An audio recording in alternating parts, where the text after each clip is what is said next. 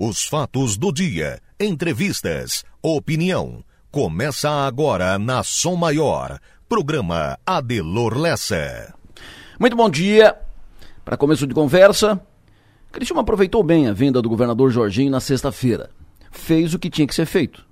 O prefeito Clésio foi recebê-lo, ficou com ele o tempo todo. São amigos pessoais. Isso tem que ser considerado e isso tem que ser bem encaminhado, tem que ser consolidado, mantido. A SIC Forcri entregaram documentos ratificando as demandas da cidade e da região. A rigor, nada de novo na lista de prioridades, pleitos, mas tudo que tem sido tratado estava lá nos documentos. Início de governo é assim que tem que ser feito mesmo. O Forcri entregou documento específico com demandas relacionadas à segurança pública da necessária e inadiável agilização do processo de instalação das câmeras, que estão aí com, compradas, estão guardadas, tem que terminar a instalação das câmeras até a recomposição do efetivo policial. Assim que entregou um documento mais amplo. Tratou do ensino médio profissionalizante alinhado às necessidades do mercado, fortalecimento da rede hospitalar, obras de infraestrutura, como a conclusão do último trecho do anel de contorno viário de Criciúma e a duplicação dos trechos que hoje têm congestionamentos, como na linha Batista, onde está o principal núcleo industrial da cidade. Incluiu ainda a SIC a pleiteada extensão da via rápida até o Balneário Rincão. Por sinal, o projeto já foi ajustado pela Prefeitura do Rincão e voltou para o governo do Estado. Incluiu também a duplicação completa da SC 445 em Sara, inclusão do sul do estado no projeto de triplicação da BR-101 e a privatização do aeroporto de Jaguaruna, processo já em curso, mas que entendem os representantes do setor produtivo que o processo tem que ser acelerado. Como disse, nenhum assunto novo. Tudo que vem sendo tratado na região e precisava ser pontuado com o novo governo. Mas cabe destacar aqui duas demandas que podem ser consideradas recentes na pauta oficial de pleitos da cidade e da região. Primeiro, duplicação de trechos do anel viário de Criciúma, onde tem congestionamento e às vezes chega a trancar tudo, a parar tudo. E segundo, inclusão do trecho sul da BR-101 no projeto de triplicação da rodovia, que já está sendo discutido no governo federal, mas só para o trecho norte, a partir de Florianópolis, e o sul não pode permitir ser deixado para depois de novo, não pode permitir um novo apartheid. Assim que for CRI vão fazer o mesmo agora com os deputados eleitos pela região. Já foi feito com o governador, perfeito. Primeira vinda do governador, botou o pé, puf, botou o pé na cidade, documentos entregues. Agora Repito, a SIC e Forcri vão fazer o mesmo com os deputados eleitos pela região. Reunir com eles e consolidar a lista de prioridades. E a partir daí, passar a acompanhar de perto o trabalho de cada um dos eleitos em 2022 e cobrar quando preciso. Isso é usar bem a campanha do voto regional. Isso é fazer bom uso daquela campanha, muito bem sucedida, muito bem feita. Isso é fazer produzir desdobramentos à campanha do voto regional. Como disse lá no início, isso é o que tinha que ser feito. Foi feito, está sendo feito o que tinha que ser feito. Pensem nisso e vamos em frente.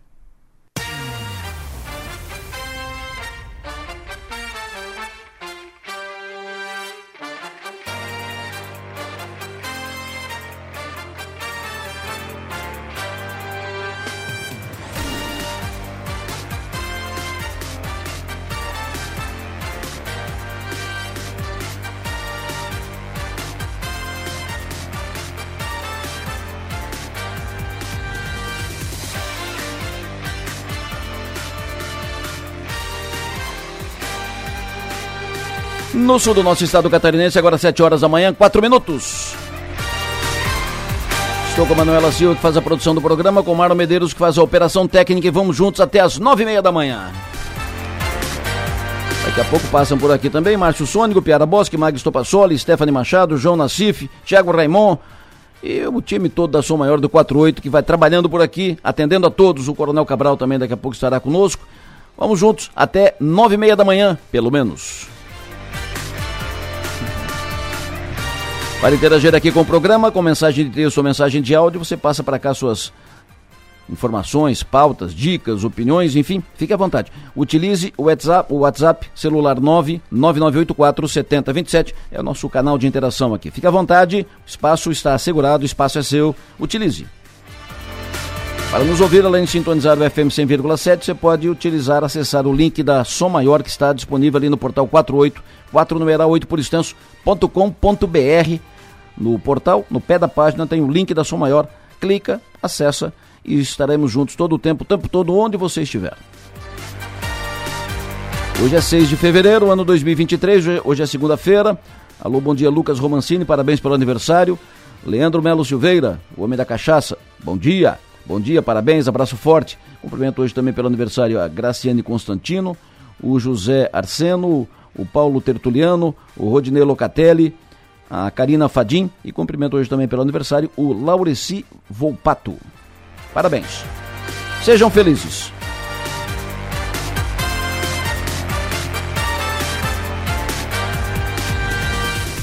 Sete e cinco. Chuva na sexta-feira, fim da tarde, né? meia tarde ali, chuva, chuva, tromba d'água, alagamentos em vários pontos da, da cidade e especialmente ali no Pio Correia, alagamentos. O Rua João Sequinel, por, exemplo, alagou de novo, encheu de novo. E os moradores naquela angústia, né? Porque ah, o, o, o, o, anal, o canal vai resolver? Não resolveu. Ah, mas agora vai mais uma. Não resolveu. Agora a, espera, a esperança é a conclusão da obra de macrodrenagem que deve terminar no segundo semestre. Eh, mas nós vamos saber como é que está a obra, quando termina e se efetivamente essa, esse problema de inundações será resolvido com esse, essa obra de macrodrenagem ali no bairro Pio Correia.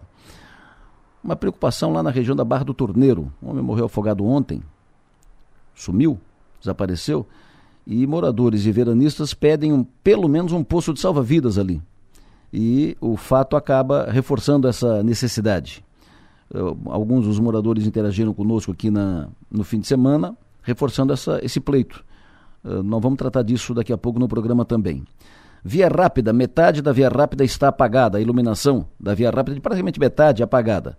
Aconteceu um acidente ali, uma colisão, uma EcoSport acabou batendo numa torre e tirou tudo fora naquele trecho. Desta vez, o problema não é roubo de fio. Desta vez, foi um acidente, um, uma Eco, uma EcoSport bateu numa das torres e acabou detonando ali e por isso tudo ficou fora.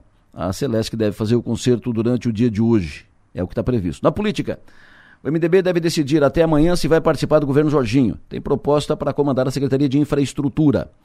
Mas o governador nomeou mais dois superintendentes e praticamente fechou a equipe de comando da Secretaria de Infraestrutura. Só está ainda em aberto o cargo de secretário, mas praticamente toda a estrutura da Secretaria de Infraestrutura já está pronta, já está nomeado, já está definido.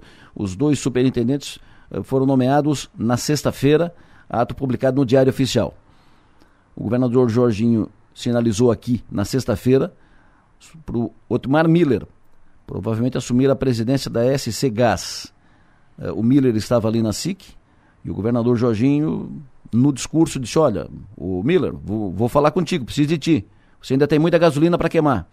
E aí quem estava lá, pelas conversas de bastidores, saiu de lá convencido que o governador Jorginho deve chamar o Miller para dar a função de presidente e entregar, repassar a ele a função de presidente da SC Gás. O ajudante de ordens do governador já de imediato foi ao Miller, pegou o nome, telefone, endereço, contato e tal, e deve, deve ser feito contato durante o dia de hoje, talvez amanhã. Hoje, 10 horas da manhã, por sinal, o governo do estado, o governador Jorginho Melo e a secretária Carmen Zanotto vão fazer o lançamento do plano do governo para acabar com a fila das cirurgias eletivas pelo SUS. Será lançado hoje, 10 horas da manhã. Deputada Giovana de Sá vai falar conosco aqui no programa daqui a pouco. E nós vamos falar sobre o jogo de ontem do Criciúma. O Criciúma saiu ganhando, vencendo, um jogo contra o Brusque, o, o, o atual líder do, do campeonato, mas eh, acabou cedendo um empate e saiu de lá, voltou de Brusque com um ponto na, a mais na tabela de classificação. São alguns dos assuntos que nós vamos tratar aqui, entre outros tantos, nós vamos tratar de um, um cometa que vai passar por aí, quando, como, é um cometa, vai passar por aí. Nós vamos saber como, quando, por quê, daqui a pouco. De início, situação das estradas em Enio Alô, bom dia. Pois não, Delor, bom dia para você, bom dia para quem nos acompanha, uma excelente semana. E a informação é relacionada àquilo que você falou agora há pouco, né? As obras de macrodrenagem do bairro Pio Correia, em Criciúma.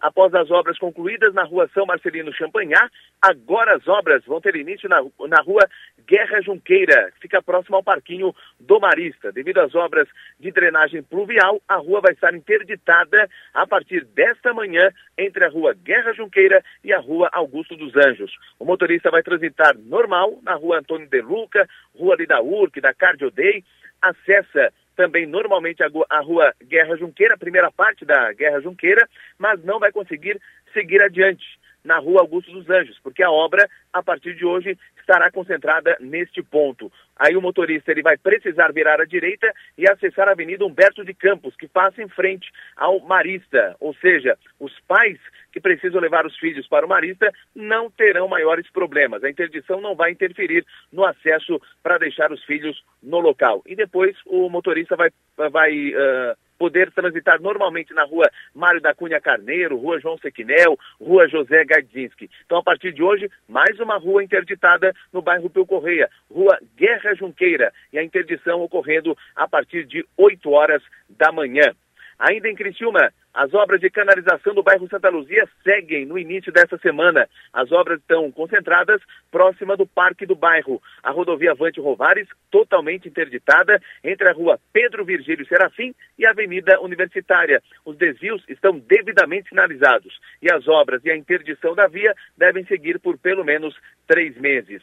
BR-101, inclusive trecho sul e demais rodovias federais catarinenses têm trânsito normal nesta manhã, exceto a BR-280, que segue com restrição para veículos pesados entre Corupá e São Bento do Sul, por causa de danos estruturais decorrentes das chuvas da última semana.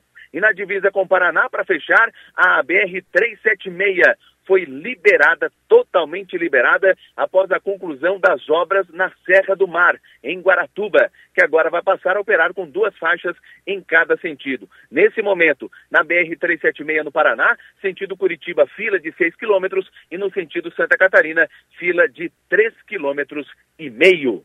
Adelor. Perfeito. Muito obrigado, Enio Bis. Graciane Mondardo Constantino, esposa do Nestor Constantino, Parabéns pelo seu aniversário. Seja e faça feliz. Vamos ao tempo? 7h12. Márcio Sônico, alô, bom dia. Adelor Lessa, ouvinte da Somar, muito bom dia a todos.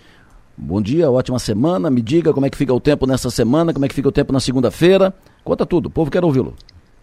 Delor, então, antes do tempo, quero ter um, um ouvinte sua de Cristina que está morando em Portugal, a Raquel Oliveira. Opa! Então, um bom dia para Raquel e para a Mônica, a irmã dela, que está lá visitando ela lá em Portugal, tá? Maravilha. Aonde bom em Porto? Eles. Aonde que eles estão em Porto? Em Portugal? Rapaz, ela me falou aqui o local, eu, eu, eu não sei onde é que eu, ela falou para mim ontem aqui pelo WhatsApp, mas eu não, eu não gravei. Eu acho que é, ah. não, não vou nem chutar o local. Tá? tá mas estou morando em Portugal. Mas Portugal é uma maravilha. Portugal é uma maravilha. Aquelas Está é, frio lá agora, mas é, é sempre muito bom lá. Portugal, Porto, Lisboa, é, Braga, é, aquela região é sempre tudo muito bom lá. Aquela é, feliz. Inclusive a, a, minha, a minha cunhada Tati Lemos também está por lá, viu? Ah. Foi embora ano passado para Portugal também. Então o pessoal está tá indo para Portugal tentar a vida, né? Muito Beleza. Tem, né? muito, tem muito brasileiro lá. É.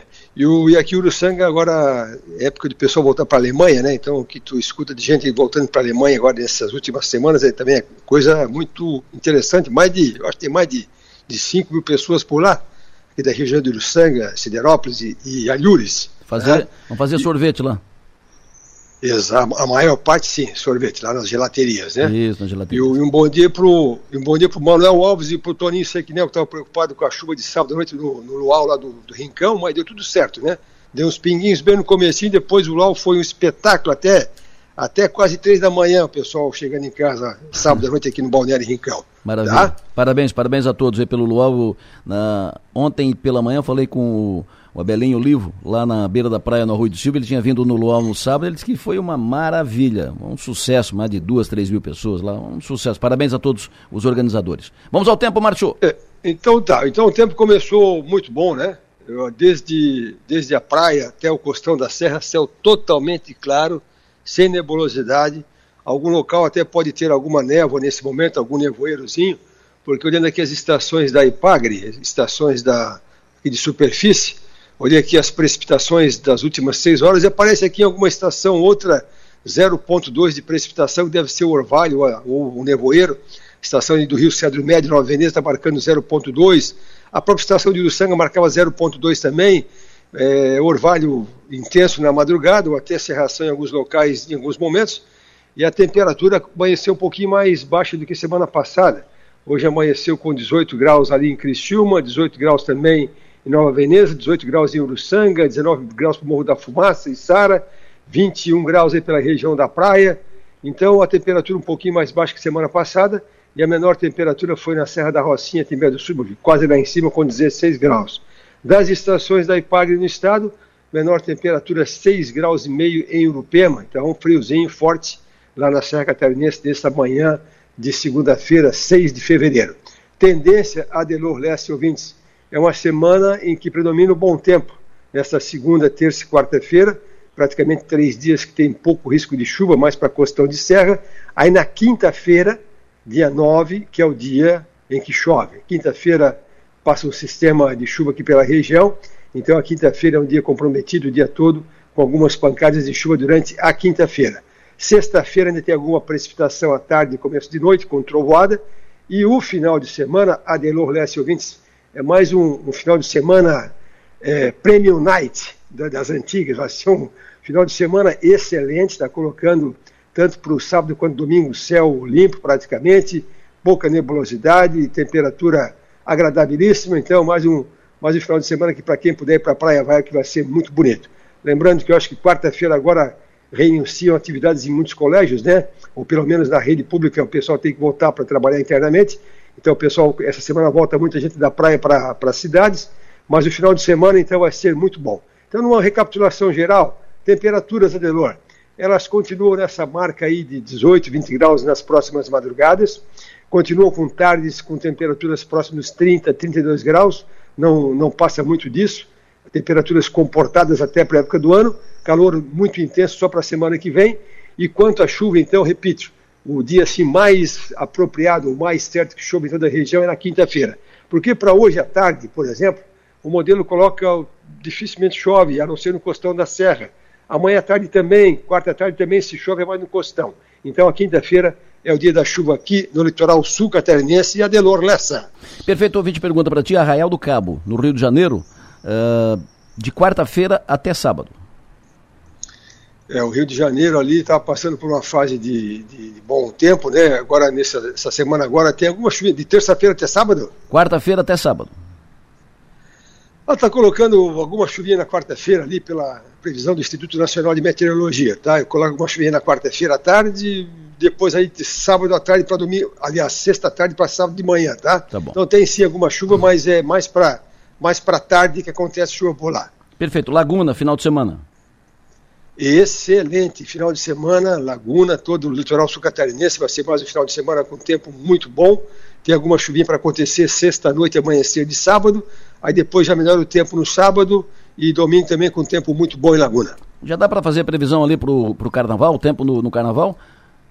É, o carnaval ele está colocando para o dia, é dia 17, dia, é dia 20, né? 20, 21. É, 20, ele está colocando que para o dia 20, é, 20, 21, né?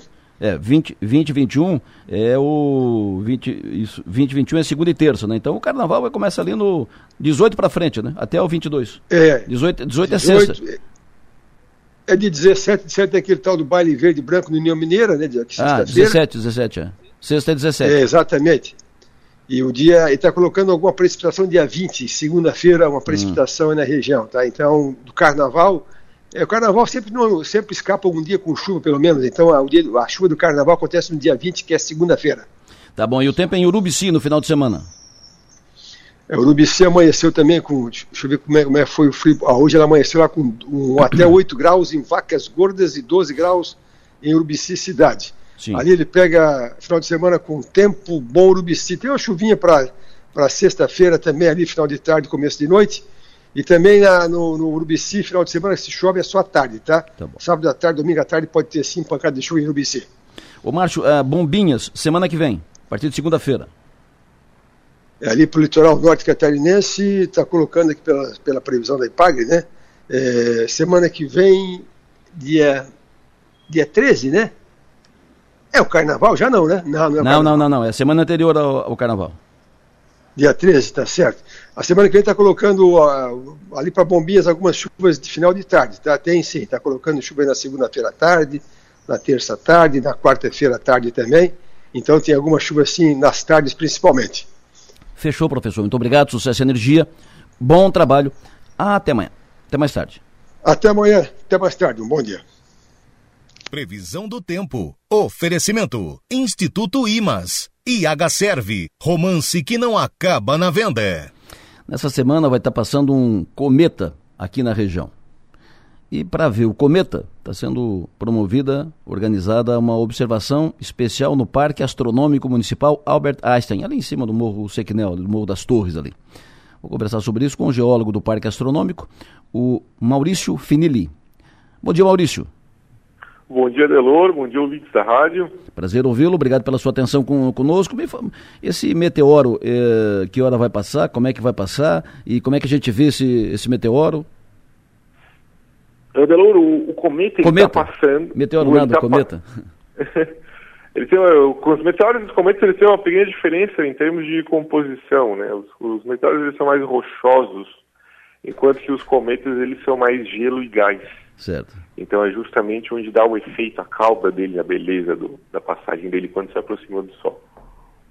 Ele vai estar tá passando, já, já está passando perto do, do, do, do, Sol e também perto da Terra, uns 48 milhões de quilômetros de distância. Então ele começa já a ser observável aí no hemisfério sul do, da Terra e justamente em regiões do, do Brasil. Hum. A gente vai estar tá fazendo observações dele no, no Parque Astronômico de Criciúma neste final de semana, de, ter, de, de quinta, domingo, mas de, a partir das 8 horas da noite. Não é uma certeza que a gente vai conseguir ver ele, mas a gente vai utilizar todas as ferramentas que tiver ao nosso alcance para isso. Porque ele é um cometa, embora muito bonito, ele é um cometa pequeno. Né? O Halley tinha aí seus mais de 10 quilômetros de diâmetro, e este não chega até um quilômetro. Então ele não, não é um grande cometa, mas sim, se, se a gente conseguir ver, vai ser um cometa muito bonito. Então a, a, a visitação, o esquema de, de, de, visitação, de observação do cometa vai ser de quinta-feira a domingo. De quinta-feira a domingo, a partir das 8 horas da noite no Parque Astronômico. Perfeito. Vocês estão organizando com alunos da rede municipal, da, da rede pública ou apenas uh, à disposição da, da, da população? Neste momento está à disposição inteira da, da população. As aulas não, não iniciaram ainda, Sim. mas vai estar tá sendo organizado no parque diversas visitas, diversos eventos. Nós teremos um evento por mês no parque, este é será o primeiro evento aí do, do mês de janeiro, a observação do cometa. Já temos eventos programados para março, abril. Quais são, quais, são, quais são os equipamentos que vocês têm aí no Parque Astronômico? O, o parque ele conta com observatório, com, com planetário, né, que tem uma projeção num domo, numa cúpula, como se fosse realmente uma viagem aí pela, pela galáxia. A gente tem também o observatório Aurionu e o observatório astronômico, que conta com quatro telescópios. Temos a central de informações. Nessa central a gente está todo preparado para receber o turista. Tem diversos equipamentos e um, com destaque aí para maior exposição de meteoritos do estado de Santa Catarina tem vários meteoritos de várias, de várias composições e origens. Além disso, o parque ainda conta com diversas estátuas, monumentos e edificações aí. Esse, eh, o, o cometa para se observar tem que ser pelo telescópio, claro. Isto, isto. O... Alguns lugares do hemisfério norte tiveram a sorte de conseguir ver ele a olho nu, hum. né? ou seja, sem nenhum equipamento. No hemisfério sul, a chance de ver se tem algum equipamento é muito difícil, né? Ainda mais na região do Brasil onde a gente vem, vive por causa das questões climáticas. Então, é para ver o, o, cometa com equipamentos. Perfeito. Uh, aqui a gente, é, com certeza, vai, vai conseguir ver o, o cometa de, de quinta-feira a domingo? Não, não, não, conseguimos dar essa certeza. A gente está chamando o evento de caçada ao cometa, justamente por isso. Caçada... Ele realmente não é um cometa muito grande. Que tamanho, mais ou menos, que a gente vai conseguir visualizar? A gente vai estar começando a caçada por volta das 8 horas. A gente vai receber todo mundo, vamos conversar, vamos falar sobre o que, que são os cometas, de onde eles vêm, qual a diferença desse cometa para o Halley, por exemplo. Certo. Né? Ele, esse, o Halley ele vem a, a cada quase 80 anos e esse aqui ele vem a cada 50 mil. E eles são diferentes de período, de origem, então a gente dá uma conversa, a gente fala, a gente divulga a ciência, né, que é um dos grandes objetivos do parque, e depois passamos da teoria à prática, justamente com a caçada com, com os equipamentos. Se a gente conseguir ver uh, o cometa, a gente vai ver o cometa que tamanho, mais ou menos? É, você diz no, no equipamento? Isso, a, isso. Gente vai, a gente vai enxergar ele com mais ou menos um ou dois centímetros. Um ou dois centímetros? Isso, no equipamento. Minúsculo, É, né? isso, é, isso é bastante coisa, assim, para equipamentos astronômicos, né? Normalmente, quando se você olhar com um binóculo ou um monóculo, não, não vai dar um, um- não vai dar um centímetro dele.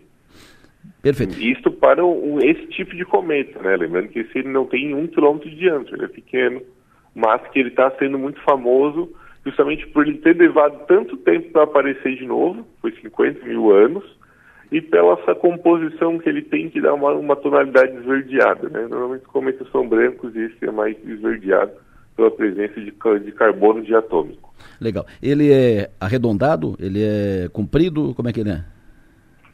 Os cometas, de forma geral, eles, por essa passagem, esse desgaste, eles são esféricos, né? eles são arredondados, e aí eles criam uma, uma pequena atmosfera nele, um tipo como se fosse uma atmosfera, por essa desgaseificação, esse derretimento dele, que não, não chega a formar líquido, ele já passa do sólido para o gasoso, e uma cauda que vem acompanhando atrás. Perfeito. Fora o caso do cometa, ah, que hora, o que, que a gente pode ver aí no, no Parque Astronômico? E quando que a gente pode, todo mundo pode acessar no Parque Astronômico? Eh, durante o dia, à noite? O- a observação do cometa vai ser gratuita, junto- juntamente com a palestra, com a conversa que nós vamos ter. E o parque ele abre todos os dias, de segunda a segunda, das nove da manhã às nove da noite. Mas é somente de quinta-feira a domingo, a partir das três horas, que nós temos visitas guiadas, o planetário, o acesso à central de informações, o observatório a partir das oito da noite. Então a gente recomenda fortemente que venha visitar de, de quinta a domingo e nos encontrar aí para conhecer todas as esculturas, todos os monumentos. Temos diversos monumentos que eles fazem a sombra de acordo com a posição solar e nos dão resultado. Né? O mais famoso deles, o relógio solar. Mas a gente tem também os arcos de solstício, o analema. São, são questões muito interessantes. Esse parque ele visa justamente aliar o lazer com a ciência. Legal. Maurício, muito, muito obrigado pela entrevista, obrigado pelas informações, bom trabalho. Adelor, muito obrigado aí pela oportunidade. Eu aproveito para lhe convidar e convidar todos os ouvintes aí para estar conhecendo o parque. Uma grande felicidade será receber todos vocês. Legal. Vamos aí sim, vou, vou conhecer. Muito obrigado. Geólogo do Parque Astronômico Municipal Albert Einstein, que fica aqui no Morro Sequinel. O Maurício Finelli falou conosco sobre a visualização deste cometa que vai passar aqui na região. Vai lá, Manu. Fiquei curiosa. Eu não sei se eu vou conseguir enxergar, mas fiquei curiosa. Ô Manu, aproveitando que tu está conosco, eh, o ouvinte me perguntou há pouco aqui sobre ingresso para o jogo do Criciúma, lá em Tubarão, na quarta-feira. Ele passou uma mensagem? O Adelor Lessa se informar ali certinho. Chamar na rádio ali e tal, a diretoria do Criciúma ali, em relação aos ingressos de quarta, pro jogo de Criciúma e Estilo Luz em Tubarão, às nove da noite, porque nós vamos sair num camboio aqui, o pessoal da padaria vai sair num camboio para ir pra lá. Acho que nós vamos sete, oito carros. Tens informação sobre isso, Manu? O Ercílio entrou em campo ontem, então provavelmente hoje eles devem estar lançando como é que podem ser comprados os ingressos, mas acredito que dê para comprar também pela internet. Acho que é a maneira mais, mais fácil e rápida, mas a gente já vai atrás de informação para confirmar se lança hoje, se é só presencial ou se pode ser comprado também pela internet. E se pode comprar aqui? eh, Será que o Criciúma vai vender aqui? Eu acredito que não, Adelor. Acredito, até por ser aqui do lado, acredito que não. É, não nenhum jogo aconteceu isso, então deve seguir a mesma mesma maneira. Então, busquem a, a informação e traz aqui que o pessoal tá, tá ligado. Sim, senhor. Sim, senhor? o senhor tá no céu. Me diga, os destaques de, de agora nas redes. Adelor, a gente começa com o destaque do NSC. Litoral de Santa Catarina atinge melhor patamar de praias próprias para banho neste verão. Veja o mapa. E carro de goleiro do Figueirense é alvo de vandalismo depois de derrota em clássico. No UOL, destaque para Anitta faz história no Grammy, mas não leva a premiação de revelação do ano. E terremoto deixa ao menos 237 mortos na Síria e 284 mortos na Turquia. No G1, destaque para país tem mais de 180 concursos públicos com inscrições abertas para mais de 30 mil vagas e Grammy é, 2023, Beyoncé se torna a maior vencedora da história e Anitta não leva prêmio. No 48, destaque para a Polícia Civil realiza operação em estabelecimentos do setor de jogos e diversões de Criciúma e Copa do Brasil. Adversário do Criciúma será conhecido na próxima quarta-feira. No Twitter também destaque total para Grammy, mais de um milhão e meio de pessoas colocam o assunto mais comentado agora no Twitter, Adelor. Perfeito. Muito obrigado, Manu. Os principais jornais impressos do Brasil destacam hoje Folha de São Paulo, Novo Minha Casa começa com 130 mil unidades inacabadas. Novo Minha Casa, Minha Casa Minha Vida, começa com 130 mil unidades inacabadas. Está na capa da Folha de São Paulo de hoje. Também na capa da Folha, garimpeiros pagam 15 mil reais para fugir de terra e Anomami. No jornal O Estado de São Paulo, Estadão, comissão libera ex-ministros para atuar na iniciativa privada. Está na capa do Estadão de hoje, do jornal O Estado de São Paulo. Também na capa do Estadão, Crise da Americanas vira teste para regras do novo mercado. E o jornal O Globo de hoje, manchete diz, no caso ainda dos Yanomamis, operação contra garimpo terá 500 homens e fará cerco logístico. Também na capa do Globo de hoje, partido de, partidos de centro se reacomodam entre Lira e Lula. Por aqui, Tribuna de Notícias, manchete de hoje, governo de Santa Catarina lança hoje, lança às 10 horas da manhã, mutirão de cirurgias eletivas. Manchetes do dia. Oferecimento. Mega Escritório. Soluções para seu ambiente. O Beto está me dizendo aqui que a venda do, dos ingressos para o jogo do Criciúma quarta-feira é pela internet. Mas a Manu vai pegar mais, mais detalhes, mais informações, traz os detalhes em seguida. Seu João Nassif, alô, bom dia. Bom dia, senhor Delor. Tudo calmo e sereno. Criciúma voltou com um empate lá, lá de Brusque. É, um, começou ganhando, era um minuto, já estava 1 a 0 para o Criciúma. Opa! Mas depois acabou no segundo tempo cedendo empate. Me fale, faça a tua leitura do jogo de ontem. Olha, o tipo do jogo que terminou empatado, mas poderíamos dizer que o Criciúma poderia vencer ou o Brusque também poderia vencer. Tais as situações criadas pelos dois times. O Criciúma muito mais, inclusive na reta final, perdeu ali duas situações para matar o jogo, já nos acréscimos, e não teve essa capacidade de finalizar para dentro do gol, que é um problema crônico dentro do Criciúma. As situações aparecem, existe a possibilidade, mas na hora da conclusão, ou falha, ou dá tempo da zaga cortar, ou a trave não deixa a bola entrar. Mas enfim, eu acho que o resultado somando e dividindo foi bom para o Criciúma. Esse ponto porque o gol do Rômulo a 15 segundos de jogo sinalizava uma situação em que o Criciúma jogaria bem no seu estilo. Saiu na frente, fica fechado, coloca um ônibus ali na frente da área e especula no contra-ataque. E foi isso que aconteceu. Agora tem, agora tem uma, tem uma questão, Adelô, que preocupa, que é o seguinte: é o tempo que o Criciúma perde fazendo cera quando está na frente. O goleiro Gustavo acabou levando o cartão amarelo ainda no primeiro tempo, depois de ter sido advertido pelo árbitro duas ou três vezes. Nas cobranças de laterais havia toda uma morosidade, não havia pressa, não havia condições de colocar, ou pelo menos a, a vontade de colocar a bola em jogo o mais rápido possível. E com isso o time perdeu, de repente, a possibilidade de apresentar um futebol mais eficiente. É um problema crônico que o Tencate, eu não sei se é ordem dele, e se for, ele vai ter que reavaliar, e se não for, ele vai ter que cobrar. Porque é realmente um absurdo, principalmente o Gustavo, que é um baita goleiro, ontem pegou duas ou três bolas, salvando o Criciúma, mas tem esse comportamento totalmente fora de propósito. A cada defesa que faz, fica no chão, pede atendimento, reposição de bola é demorada, principalmente quando o time está na frente, e acaba perdendo aí minutos importantes que poderiam, quem sabe, dar ao Criciúma uma possibilidade até de uma vitória. Mas, de qualquer maneira, eu acho que o empate contra o líder, até então líder, hoje já não é mais o líder do campeonato pela vitória do Ercílio, Criciúma acabou arrancando esse empate lá em Brusque, onde sempre é difícil jogar e onde o Brusque tem, nos últimos tempos, mostrado uma força realmente muito grande. Agora é esperar na quarta-feira, contra, novamente contra o líder do campeonato, jogando em Tubarão, para poder, quem sabe, buscar esse resultado tão esperado fora de casa para equilibrar, como disse o Tencate, para os pontos perdidos dentro do Heriberto Wilson, Delora. E o Figueira, que chinelada levou, hein? Viva Maria, 4 a 0 Olha, eu, e, e, o Havaí, o Adelor, eu vi um jogo do Havaí lá para trás que foi um horror, né? Não me lembro contra quem foi. Foi um horror. Mas o Alex, que é o novo técnico do Havaí, ele teve uma experiência, além de ser, ter sido um excelente jogador, ele teve uma experiência no Sub-20 do São Paulo e agora partiu para uma carreira mais direta, uma carreira mais profissional. E mostrou, uma, e tem mostrado evolução. Isso quer dizer que o Havaí, que tem o Vagninho fazendo gols, é um dos artilheiros do campeonato, o Havaí está mais consolidado dentro de um processo implantado pelo Alex, que poderá incomodar no campeonato. Já é o terceiro colocado, tem nove pontos, três atrás do líder Ercílio e dois atrás do Brusque. É um time que vai realmente crescendo ao longo da competição e pode aí buscar certamente uma classificação e até uma disputa final. Perfeito. Muito obrigado, seu João. Até às 11. Valeu, um abraço. Até às 11. Bom trabalho. No Fio do Bigode. Oferecimento: Raibel e Clínica Odontológica Doutor André Lima. 11 horas da manhã, sou maior de esportes.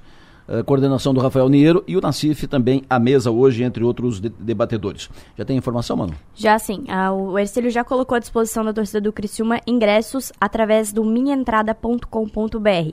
A arquibancada visitante, R$ reais a inteira 15 é meia entrada e menor de 11 anos acompanhado de um adulto não paga. Então pode comprar ingressos já a torcida do Criciúma para o jogo de quarta-feira, 9 horas da noite em Tubarão, pelo minhaentrada.com.br ou então lá próprio no estádio Aníbal Costa, de, das 9 ao meio-dia, da 1h30 às 6 da tarde. Já está à disposição os ingressos para a torcida do Criciúma. Perfeito. Não vende aqui no estádio Heriberto Wilson? Não, mas dá para comprar pelo Minha Entrada, que o pessoal aqui de Criciúma já é também bem adepto, consegue entrar, é, comprar por ali. Então, mas só compra por ali, minhaentrada.com.br. Exatamente, ou lá no estádio em Tubarão. Aqui em Criciúma não vende. Perfeito. Muito obrigado, Manu. Nós vamos falar daqui a pouco pessoas daqui de Criciúma e da região estão se, eh, organizando, vão para Jordânia para ajudar refugiados sírios que fugiram da guerra. E aí vão médicos, dentistas, vai barbeiro, vai então. Nós vamos conversar daqui a pouco com o líder desse grupo que está organizando essa missão para Jordânia. O ouvinte de Araranguá fala conosco. Bom dia, Alessa. Tudo bem? Eu gostaria que tu chamasse a atenção da Secretaria de Obras de Araranguá já fazem uns 15 dias que eu venho contatando eles para fazer uma roçada nesse mato que é em frente ao meu condomínio aí no meio-fio, nas calçadas do ginásio Bolha, que inclusive foi reformado ano passado, fizeram uma obra legal, só que a prefeitura acho que está cuidando só da parte interna do ginásio, cara, a parte externa da rua e bem como a parte do pátio, pelas fotos aí que eu te mandei aí, ó, estão ficando feio, eles estão deixando meio relaxado. Queria que tu desse um toquezinho para a Secretaria de Obras para eles darem uma olhada nisso e fazerem o que é devido. Obrigado, ótimo dia. Tá feito o registro. O ginásio Bolha, para quem não conhece, é um ginásio de esportes em Aranaguá, que é no formato de uma bolha que estava abandonado, e esse é o termo, estava abandonado durante muito tempo. Aí foi reformado, foi restaurado, foi recuperado e tal. No ano passado a obra foi feita e o ginásio está é, é, novo, né, foi remodelado. Mas tem essa questão externa que o ouvinte chama atenção e está feito o registro que isso seja resolvido o mais rápido possível. Como disse, disse antes do intervalo, pessoas daqui estão indo para Jordânia, vão viajar nos próximos dias, para ajudar refugiados sírios que fugiram da guerra e estão alojados numa cidade próxima. Quem está organizando essa missão é o fundador do Movimento Brasil pela Síria, Alessandro Campos. Fala conosco agora ao vivo aqui no programa. Alessandro, bom dia. Bom dia, Delor. Tudo bem, querida? Tudo bem, prazer ouvi-lo. Obrigado pela sua atenção e parabéns aí pela, pela iniciativa. Uh, quantos vão? Por que essa, essa articulação por aqui? É, na verdade, nós vamos em 10 pessoas. Essa já é a nossa quarta viagem. A gente começou a viajar para a Jordânia em 2016 A gente mobiliza equipes, doações para ajudar os refugiados da guerra, principalmente as crianças que perderam os pais na guerra. Perfeito. Uh, quantas pessoas vão, desculpa? Vamos em 10 pessoas, dois médicos, um dentista e outros profissionais que vão para ajudar, terapeutas e profissionalizar o povo. E ficam quanto, uh, ficam quanto tempo lá? A gente vai no dia 16 de fevereiro e volta no dia 3 de março. E vai so... vocês estão organizando grupos uh, para ir de... que vão de vez em quando ou é uma missão específica, exclusiva só dessa vez? Não, a gente faz ela de. A gente tenta fazer de seis em seis meses. Com a pandemia acabou que a gente deu uma parada, porque estava hum. fechado, tudo fechado, né? Agora estamos retornando e daqui seis meses provavelmente a gente retorna com uma outra equipe para lá. Tu, já, tu vai junto? Eu vou junto, eu vou junto. E o que que, eu junto, e o que, que vocês acabam fazendo lá, Alessandro? A gente chega lá no projeto, faz os atendimentos odontológicos, atendimentos clínicos, treina o pessoal, capacita em profissões. A gente já tem o projeto fixo lá, né, que é uma casa na fronteira da, da, da Jordânia com a Síria, onde a gente tem ali também curso de capacitação para as mulheres, é, atendimento às crianças, curso de inglês, curso de computação, curso de música, jiu-jitsu, hum. é, escolinha de futebol. E esse Quantas pessoas vocês acabam atendendo? Quantas pessoas uh, por dia, por mês? Uh, essa, essa comunidade que está organizada de, de refugiados tem uma população de quanto? São cerca, só no campo de refugiado ali na, na Jordânia, são mais de um milhão de pessoas, Meu né? Deus.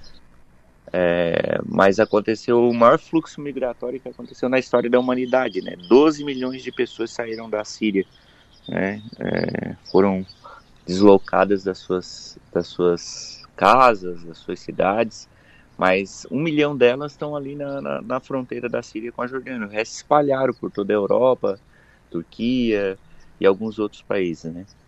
Perfeito. Vocês são de ligados a alguma igreja aqui, na, aqui em Criciúma? Sim, eu sou pastor ali na, na comunidade cristã Aviva. Perfeito. Sou pastor ali na comunidade cristã Aviva. E o que que, te, o que que move vocês? Por que que vocês resolvem se entregar para uma missão como essa? A gente acredita muito em Deus e acredita que foi um próprio chamado de Deus, né? Tendo em vista a necessidade que havia ali em 2016, né, o auge da guerra da Síria e tal. É, até vendo uma reportagem do padre Fábio de Mello no Fantástico, tocou muito meu coração e eu falei, pô, eu posso fazer alguma coisa. Eu já ajudava muita gente aqui em Criciúma, né? Sempre envolvido com as causas sociais, humanitárias e tal. E aí foi quando eu decidi me mobilizar e, e fazer alguma coisa, né? Pelos refugiados, pelas crianças. Né? Sempre aparecia aquelas imagens chocantes de criança e, e tu se sente impelido, né? Quando envolve uma criança, é uma coisa que mexe muito com o coração da gente, né? Lá tem muita, muita criança uh, órfã, criança sem pai, sem os pais lá? Sim, sim. Inclusive no projeto a gente tem crianças sem pais, crianças sem mães. É, muitas famílias perderam os filhos. Né? Foi é, ato de terrorismo realmente do governo né, contra a população. Eu, cruel, muito cruel. E como é que as pessoas, em que condições as pessoas uh, estão lá uh, acampadas e que são amparadas? É, geralmente a ONU, né, ela teve esse, ganhou esse espaço de terra do rei da Jordânia para poder acampar o pessoal. Então é uma situação extremamente crítica, às vezes quatro, cinco horas até para pegar, para ir no banheiro. A comida é bem regulada, né? Então é extrema situação de extrema necessidade realmente. Né? As crianças sem, acabam ficando sem estudo, né, é complicado, sem comida, muitas delas traumatizadas quando elas chegam lá no projeto, é, os desenhos delas, assim, revelam muito que está no coração, né? Sim. É bomba, é avião soltando bomba, é pessoas sem braço, né? É, é, é chocante. Não é perigoso lá, Alessandro? Olha, tem um certo nível de perigo, né? Mas a Jordânia é um país super seguro, né? É, infelizmente tem algumas células do Estado Islâmico, né, ali pela região, mas eles tentam inibir o máximo possível aí da ação, a ação que é, vamos dizer do inimigo. Sim, sim. Né? Essa, essas pessoas que vão para lá, esse, esse, esses 10 agora que vão, que vão para lá no, no, dia 16, eles têm algum ganho, alguma remuneração? Não, todos Não? eles são voluntários, inclusive todos nós pagamos as nossas passagens, né? Ah, quem está indo a segunda vez, a gente tenta dar um apoio ali com a passagem, mas aqueles que estão indo de primeira vez realmente pagam as suas passagens e tal. E a gente tenta levantar o máximo de recurso possível para poder ajudar realmente os refugiados, que é o nosso foco. Né? Perfeito. Alessandro, boa sorte. Bom trabalho, parabéns. Valeu, obrigado pela oportunidade. Deixa eu só falar aqui que a gente vai ter no dia 9 ah, para ajudar a rifa, né, um sorteio de uma rifa com 20 prêmios, tá. é, prêmios bem, bem, bem legais. E a gente também vai ter no dia 10 das, da, do horário das de meio-dia até as 8 da noite, o Bazar do Amor, que é também a terceira edição, é algo muito legal, algumas empresas da cidade bem conhecidas, como Mary Nuremberg, Suzy Bozano e outras aí bem famosas, doaram bastante roupa, então é, vai ser ali na comunidade Cristã Viva, é, próximo a Dingos, Sim. Prefeitura Velha. Isso. Então, quem quiser participar para ajudar de alguma maneira, a gente vai estar tá ali é, representando um pouco do amor aos refugiados. O bazar é dia 10, sexta-feira, é isso? Sexta-feira, do horário de meio-dia até as 20 horas. E a rifa, né, pode entrar ali pelo Instagram do Movimento Brasil pela Síria. É, o valor é 10 reais, é um valor, né, todo mundo pode ajudar. E o sorteio é dia 9 com 20 prêmios, assim, só prêmio top. Coisa muito boa. Acho que o prêmio mais barato que tem é 250 reais, uma janta para casal na bodega do Zeca lá em Nova Veneza. Tem até uma joia de ouro. É mesmo? Maravilha. E é, o sorteio é... então será na quinta-feira, dia 9. Quinta-feira, dia 9, pelo Instagram do Movimento Brasil pela Síria. Show de bola. Muito obrigado, Alessandro. Parabéns. Sucesso. Valeu, querido. Obrigado, tá? Tchau, tchau. Um abraço aí. 7 horas e 50 minutos. Vamos saber do mercado financeiro. Tiago Ramon, bom dia. Bom dia, ouvintes. Na sexta-feira, o Ibovespa, principal índice da Bolsa Brasileira, fechou em queda com falas do presidente Luiz Inácio Lula da Silva e também de dados econômicos internos pesando sobre, sobre o índice. Além disso, a valorização da Petrobras, no entanto, não ajudou a impedir mais uma queda acentuada. O Ibovespa recuou 1,47%, indo para 108.523 pontos, mesmo com alta de 1% na, na, nas ações da Petrobras, a, o índice encerrou a semana com perda de 3,38% e no ano já acumula uma queda de 1,10%. Já no dia de hoje, os mercados mundiais amanhecem no campo negativo com os investidores à espera da participação do presidente do Federal Reserve, Jerome Powell, em conversa é, aberta no, no, no The Economic Club de Washington e o encontro vai ganhar ainda mais relevância após o surpreendente payroll de janeiro. O relatório mensal de folha de pagamentos mostrou a criação de 517 mil vagas em janeiro, mais do que o dobro das projeções. Além disso, a temporada de balanços americana ainda segue a todo vapor, com Disney, Spotley e Dupont, além da Pepsi Coke, entre as principais empresas que divulgarão os resultados da semana já por aqui, investidores ainda aguardam pela ata da última reunião do Comitê de Política Monetária, o Copom, na terça-feira, que entregou um comunicado mais duro que o esperado, diminuindo as chances de queda dos juros neste ano. E na seara política, o presidente Lula ainda avalia iniciar a ampliação da faixa de isenção da tabela de imposto de renda ainda este ano para quem ganha dois salários mínimos. Esses são os destaques do mercado financeiro no dia de hoje. Tenham um bom dia e até a próxima. No bolso e na bolsa. Oferecimento. Locativa. Muito obrigado, Tiago Raimon. Como disse no início do programa, a chuva de sexta-feira e os alagamentos uh, provocados, alagamento ali na rua João Sequinel e outras ruas do bairro Pio Correia, uh, fizeram as pessoas pe perguntarem: será que dessa vez resolve o problema dos alagamentos na, aqui no Pio Correia com a obra de macrodrenagem que está em andamento. E quando termina essa obra de macrodrenagem? Na linha conosco o secretário de Infraestrutura de Criciúma, secretário Tita Beloli. Bom dia, secretário. Bom dia, bom dia, Deloro, bom dia aos ouvintes. Sempre um prazer tê-lo conosco, obrigado aí pela sua atenção. É, Qual é a previsão de conclusão da obra de macrodrenagem, terminar tudo, a obra toda completa ali no Pio Correia, secretário? Bom, primeiro, né, Delor, é uma obra bem complexa. Né, nós é, temos acompanhado juntamente com a nossa parte técnica e também em conversa com os moradores do Pio Correia. Né, nós temos um grupo de WhatsApp onde nós marcamos reunião praticamente mensalmente para discutir as ações que são, estão sendo feitas ali no bairro. É, algumas pessoas né, não participam, né, a gente gostaria, até fiz um, um convite muito forte agora para no próximo dia 15, é, que as pessoas participem, nós vamos chamar também os hospitais, as clínicas, para discutir que vai ser mais uma etapa bem é, complexa, né, que será a Sequinel. Pois bem, é, sexta-feira houve uma chuva muito forte na cidade, é, tive conversando com o Fred, é, choveu praticamente 55 milímetros em praticamente à tarde, é, foi eu, inclusive na hora da chuva, eu peguei o meu carro e fui ao Pio Correia para verificar, ver como estava, o que estava acontecendo. Realmente correu uma lâmina d'água na, na, nas ruas ali, principalmente ali atrás do Maritinha, e a gente percebeu que essa lâmina d'água ela vinha eh, de dois, dois locais. Primeiro lá da praça eh, a Maria Cisgóis, lá de cima da, do, dos morros, e a outra da Guerra Junqueira, né, que descendo os morros também, que acabava vindo então para trás do Maristinha, entrando na Maristinha Carneiro e sim, seguindo ali o fluxo da, das águas. É, hoje nós estamos é, finalizamos então a Chapanhar, a macro drenagem. Vamos iniciar agora na Guerra Junqueira, né, iniciando na Humberto de Campos, levando até a Presidente Prudente. Depois nós vamos levar então na Augusto dos Anjos até a Guerra Junqueira, é, na Guerra Junqueira, né, e também até a Presidente Prudente.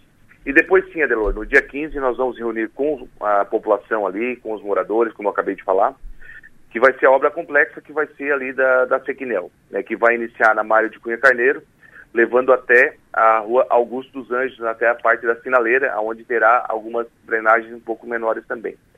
Como você perguntou, vai resolver? Bom, na mão de Deus a gente não sabe né, o que possa acontecer no futuro. Né? A gente não sabe quando quanto pode vir de chuva, 300, 400 milímetros, como acontece em algumas cidades, isso é praticamente impossível. Mas todo o trabalho que está sendo feito, juntamente com o prefeito Clé Salvaro, que nós tivemos ali no sábado, é, andando no Rio Correia, é, conversando com os moradores, né? Porque quem mais sabe o que acontece também, claro tem a parte técnica que faz todo o estudo, mas é aquele morador, né, que mora ali há muitos anos, sabe realmente de onde que vem as águas e tudo isso, isso é importante para a informação para o governo. Então, além da parte técnica que nós trabalhamos, nós também pegamos as informações de algumas pessoas para tentar ver qual a possibilidade de poder melhorar. Então, a drenagem ela está em teste, claro que não está pronta, é, como você falou, é uma máquina de drenagem bem forte que estamos fazendo ali. É, praticamente vai ser quatro, de quatro meses, um pouco mais, ali na, na Sequinel, uma drenagem bem forte mesmo. Por isso merece toda uma atenção especial da logística do trânsito, do, não só é, pelo Marista, mas sim pelos hospitais, né, pelos é, os serviços essenciais que tem naquela região. Então, por isso que tem que ter um estudo bem detalhado. Eu já pedi para a equipe, juntamente com a DTT, fazer todo esse estudo para apresentar, então, no dia 15, a todos os moradores. É, esperamos, sim, que toda essa obra, como foi feito no centro da cidade, como foi feito ali na, na Eugênio de Bona Castelã, como foi feito é, aqui no Binário, no, no, no São Luís, que resolva, então, o problema das cheias na cidade de Criciúma. Esse é o trabalho que estamos fazendo juntamente é, no governo do prefeito Clécio Salvaro, além das obras estruturantes que é feito na cidade. O prefeito também se preocupa então fazer essas obras de macro drenagem, obras enterradas que às vezes as pessoas não veem, mas o, só quem está lá na ponta sabe a importância que é uma obra dessa. Perfeito. Uh, a, Seque, a, a Sequinel que o senhor está citando é a rua João Sequinel. Ela vai fechar? Vai ser fechada? Sim, na realidade assim, nós vamos fechar por quadra, né? É, o início dela será ali na Mário de Penha Carneiro, onde nós já fizemos a drenagem, tem uma espera ali, e vamos seguir em direção para o pessoal, pessoal sintonizar para entender melhor. Na farmácia Raia na esquina, né? Isso. E depois sim pegando a esquerda, levando até a sinaleira lá na Augusto dos Anjos. Então é uma obra bem complexa. É, a gente pede é, à população que tenha um pouco de paciência, rotas alternativas que nós vamos também estar é, tá passando para as pessoas e também deixar uma rota uh, que seja de uma acessibilidade muito boa para os hospitais. Né? Nós não podemos é, é trazer uma obra que tra tragam problemas ainda maiores né, de saúde, de, de vidas. Né? Então, por isso, a nossa preocupação, a preocupação do governo em deixar tudo muito bem organizado juntamente com a comunidade para reduzir o máximo esses transtornos que serão necessários. Os transtornos são passageiros e a benfeitoria fica aí para sempre. Então, por isso, é, que são obras que dá transtorno, dá dá problema, é, muita gente não entende, né, reclama, a gente né, entende também, porque às vezes afeta o seu comércio, afeta uh, o seu emprego, mas são necessários e a gente tem que fazer. Então, é conversando, se colocando o governo perto das pessoas, e é isso que nós vamos fazer.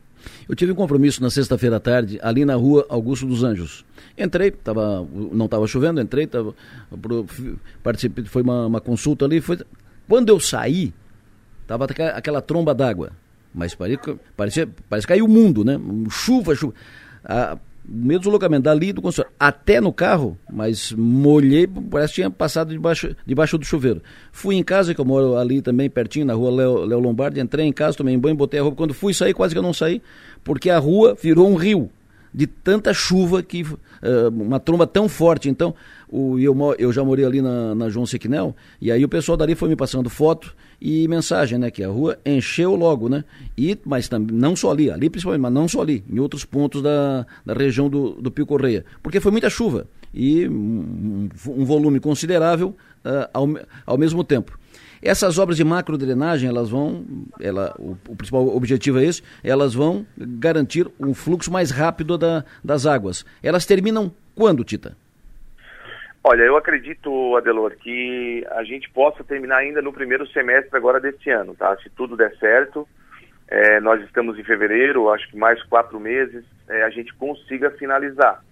É, caso não dê no primeiro semestre, passando aí é, julho, a, agosto, acho que de tudo der certo, não tiver nenhuma intervenção, porque quando a gente abre um canal, Adelor, a gente trabalha junto com a Casan, que é macro drenagem, é rede de coletora de esgoto, Isso. é rede de água, rede de telefonia, Pois então é. precisa estar muito bem sincronizado. É, eu, tenho, eu tenho conversado bastante com a Casan, conversado bastante é, com a SCGAI, para acompanhar a obra, né, para e passo, para não ter qualquer tipo de problema, porque às vezes não adianta a gente também avançar com a macro drenagem e ficar esperando a Casan para fazer a, a, rede coletora de esgoto. Claro. Então por isso que nós temos essa sintonia, estamos conversando bastante sobre isso, para que a obra ande o mais rápido possível, porque ali é um transtorno muito grande mesmo. E a nossa preocupação é com os hospitais, ali com as clínicas, né, que é vidas, né, Delor? Eu acho que assim, ó, quando eu sempre digo, a saúde não espera. É, uma obra na rua, ah, abrir um buraco, a gente pode ir lá isolar e fazer no outro dia, não tem problema nenhum. Claro. Agora a saúde não espera. Então, por isso, a nossa preocupação, a preocupação do governo em dar uma atenção especial em relação a essa obra que vai ser uma obra bem complexa aí, e já pedimos aí à população que tenha um pouco de paciência. O Jackson, uh, Jackson manda uma mensagem, pergunte ao, ao, secretário por que não se adota para terminar os trabalhos em Criciúma igual a CCR via costeira, adotou para fazer, para fazer os pedágios, trabalhando em períodos de 24 horas ou somente períodos noturnos para de, determinados trabalhos que é possível fazer.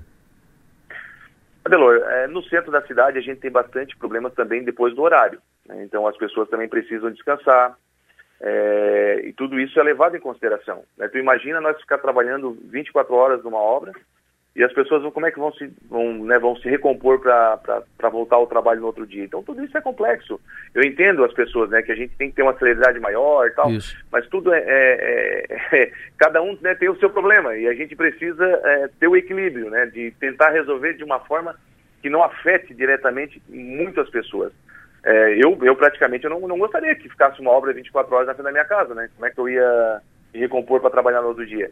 Mas claro que a gente pega, pede para que a, as, as, empresas trabalhem sábado domingo, a, a, tem feito isso, tem trabalhado sábado domingo. Uh, as outras empresas que trabalham com a gente também, quando é obra mais complexa, a gente pede que façam isso, eles estão fazendo. E a gente vai levando sim, né, acompanhando juntamente com a nossa parte técnica, com a nossa fiscalização, que, saiba, que saia uma obra de excelência, uma obra que, que seja é, eficaz né, para essa questão das cheias ali naquela região. Perfeito. O advogado Tito Góes pergunta para o secretário o seguinte. Adelor, bom dia. Tu pode perguntar se tem alguma obra prevista para a rua, para a rua Oswaldo Ilse, ali no final da Antônio de Luca, que também na sexta-feira alagou aquilo ali tudo. Obrigado. Ouviu, Tita? Eu não ouvi. Rua, Desculpa, Os, Rua Oswaldo Wilze. Tem alguma não, obra Oswaldo... prevista? Porque encheu tudo na sexta-feira também. É, a Oswaldo Wilson não está não tá sendo contemplada nesse projeto agora, tá? Certo. Mas eu vou pedir então para nossa equipe dar uma olhada lá se existe alguma boca de lobo entupida, alguma coisa dessa forma, para a gente dar uma atenção especial ali para aquela região. Já estou anotando aqui. Perfeito. Muito obrigado, secretário Tita Belori. Sempre bom ouvi-lo. Tem bom dia, bom trabalho. Valeu, Adelor. Grande abraço e um bom, bom boa semana para todos nós. Secretário Tita Belori atualizando info informações sobre a obra de, essas obras de macro drenagem que estão sendo encaminhadas aqui no bairro Pio Correia, na área central de Criciúma. Previsão de conclusão de tudo final do primeiro semestre, ou se atrasar por causa do tempo disso, daquilo e tal, talvez ela se estenda agosto, setembro, mas até ali termina tudo. Outros os ouvintes aqui, uh, mais uma vez falando, citando tal, que a via rápida está com um trecho sem iluminação, apagada, com a iluminação desligada. Perguntando se é o roubo de fio de cobre. Não, dessa vez não foi o roubo de fio. Dessa vez um acidente, uma colisão, uma EcoSport bateu numa torre, daquela torre da, da iluminação, e tirou tudo fora, naquele trecho a Celeste deve providenciar o reparo no curso do dia de hoje. Provavelmente amanhã, hoje à noite ou amanhã, a situação estará resolvida. Depois do intervalo, a deputada Giovânia de Sá fala conosco aqui no programa e aí vem comigo o Piara, vem a Maga e a gente vai falar de política, projeções, assuntos da semana. 9 horas e 10 minutos, 9 e 10, vamos falar de política. Semana, política. Bom dia, mano. Bom dia, 8 e 10. Hã? 8 e 10. Eu disse o quê? 9 e 10. Pois é. Pois é, segunda-feira é um negócio complicado. Tá? Segundou. Segunda, segunda-feira é complicado acertar a sintonia e tal, mas tá tudo certo. Ainda bem que a, ainda bem que a Maga tá comigo aqui. Bom dia. Bom dia. Bom dia, Piara Boschi. Bom dia, Delor. Bom dia, Maga. Bom dia, Mita Tomaiá. Então, vamos falar em seguida sobre a reunião do MDB quarta-feira. O MDB vai decidir quarta-feira se embarca ou fica fora.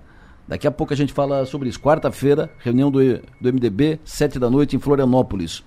Vão participar os deputados federais e estaduais, a executivo do, do partido, ex-governador Eduardo Moreira, Iberiri Boró e tal. Daqui a pouco a gente fala sobre isso. Mas antes, tenho o prazer de conversar aqui com a deputada federal Giovânia de Sá, deputada de Criciúma, do Sul Catarinense, que está iniciando mais um mandato lá na Câmara dos Deputados. Ela ficou primeira suplente, mas assumiu em função da licença da Carmen Zanotto para comandar a Secretaria de Saúde. A Carmen, que por sinal, daqui a pouco, 10 horas da manhã, vai lançar o plano como o governo vai fazer para zerar a, a fila, uh, liquidar a fila de cirurgias eletivas. Deputada Giovânia, bom dia. Bom dia, Velor. Bom dia, Maga Estupassoli. Bom dia, o Piara. O Piara, o Piara sempre eu troco sobre o nome dele, o Piara. Mas um dia eu vou acertar o Piara. o bom dia a todos, né? Prazer falar com todos vocês. É, agora, já iniciando o nosso terceiro mandato, lógico que a gente está feliz, mas sabendo da grande responsabilidade que nos pesam aí sobre os ombros, né, de fazer melhor e mais pelo nosso estado de Santa Catarina, pelo nosso país, e claro, a nossa região sul, né, que é o nosso, é o nosso grande mote, onde nós trabalhamos muito, onde focamos muito é, nesses 47 municípios, que com certeza já estamos aí em reuniões, mesmo na semana passada, após assumir na sexta-feira, é, ficamos lá em Brasília, onde já fui, inclusive, aos ministérios, é, buscar então algumas questões que nós temos aí como demanda em toda a região sul. A senhora uh, chegou para posse uh, praticamente em cima do laço, que a senhora veio de uma missão internacional. Me fale sobre ela. Isso.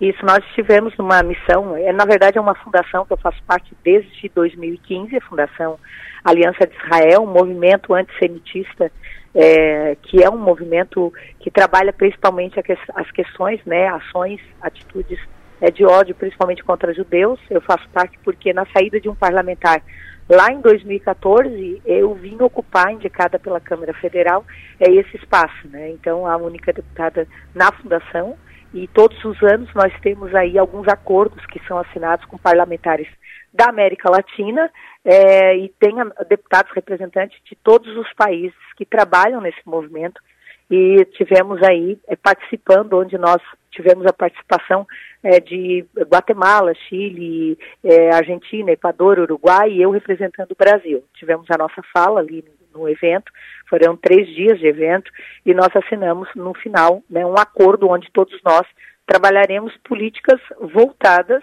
junto com parlamentares que trabalham no país voltados a esse movimento na defesa é, de Israel nós vamos trabalhar algumas ações, é, políticas públicas, né, principalmente nós tivemos ali algumas trocas de projetos de lei voltados e que nós vamos trabalhar dentro dos congressos em cada país. Então é uma ação conjunta com esses parlamentares, trabalhando essa situação. Então foi um evento é, muito importante e nós vamos agora, já dei, é, já busquei alguns projetos de lei que nós estamos tramitando na casa e nós vamos trocar com esses parlamentares, temos um grupo onde nós trocamos essas experiências para poder trabalhar cada um no seu país.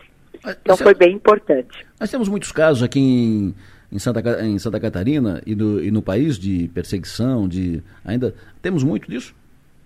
Ainda tem, né? Ainda temos ainda muitos boicotes, como são chamados os, os, é, a Fundação Aliança de Israel, né? Os judeus, de forma geral, eles é, é, têm, eles trabalham como boicote, né? E a gente, inclusive, é, nós vimos alguns movimentos, né? Claro, lá em Israel muito forte. Eu estive lá, acho que por três vezes em, em Jerusalém. Nós vimos, principalmente quando classificava ah, essa empresa, esse comércio é de judeu é, palestinos não, não compram, acabam tendo que ter realmente uma articulação é, política para que é, é, esses boicotes não venham a acontecer. E esses movimentos de ódio é muito forte lá. E a comunidade judaica no Brasil é uma das comunidades da América Latina, é a segunda da América Latina mais forte que existe.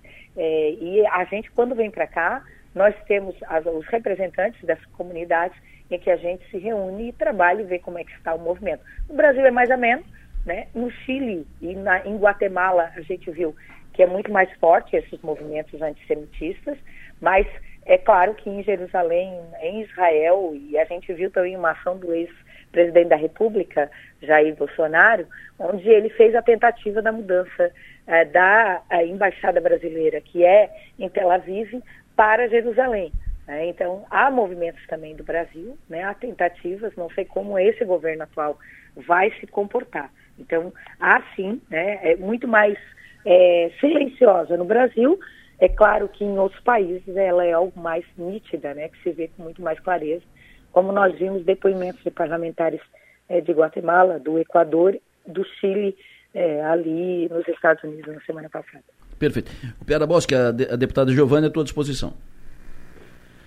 Bom dia, deputada. Uh, eu, queria, eu queria saber como é que, como é que vai ser a, a sua relação com a titular da cadeira, com a deputada Carmen Zanotto, que assumiu a Secretaria de Saúde. Ela tem dito que quer estar muito presente nas questões de mandato, mesmo, mesmo afastada para cumprir a, a, o cargo de, de secretário de saúde. Como é que vocês vão dividir isso em termos de gabinete, propostas, a, presença em Brasília? Como é que vai ser esse mandato? É um mandato compartilhado? Nós tivemos uma reunião na quinta-feira, né? Estivemos juntas lá, eu cheguei na, na terça-feira, dia 31. E nós sempre tivemos uma relação muito boa, de amizade, de, de trabalho, até porque a Carmen e eu fizemos parte da mesma comissão, que é a Comissão da Seguridade Social e Família, que trata de políticas públicas de saúde e de, de assistência social.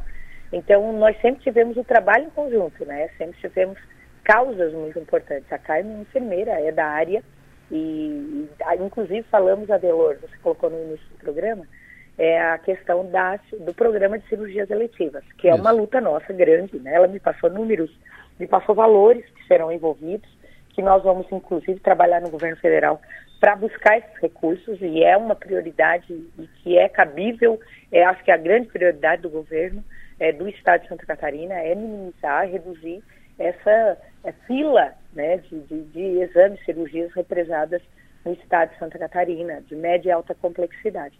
Mas respondendo a sua pergunta, Piara, vai ser muito tranquilo, né? A Carmen vai ter, claro, tem uma estrutura muito forte, que é a Secretaria de Saúde, é, que tem aí 15% do que é arrecadado no estado de Santa Catarina, acaba tendo mais, porque faz gestão de muitos hospitais, mas nós vamos fazer um trabalho, um, um, ela me, realmente me deu muita autonomia de trabalho, sem estar tá cobrando, eu fala, farei o meu trabalho como sempre fiz, com autonomia, e isso até me surpreendeu muito, né? Terei um, uma equipe muito boa de trabalho, tanto em Santa Catarina quanto em Brasília, né? Que vai, é, juntamente com a, a, liderança do meu partido, que é a mesma liderança agora da, da deputada Carmen.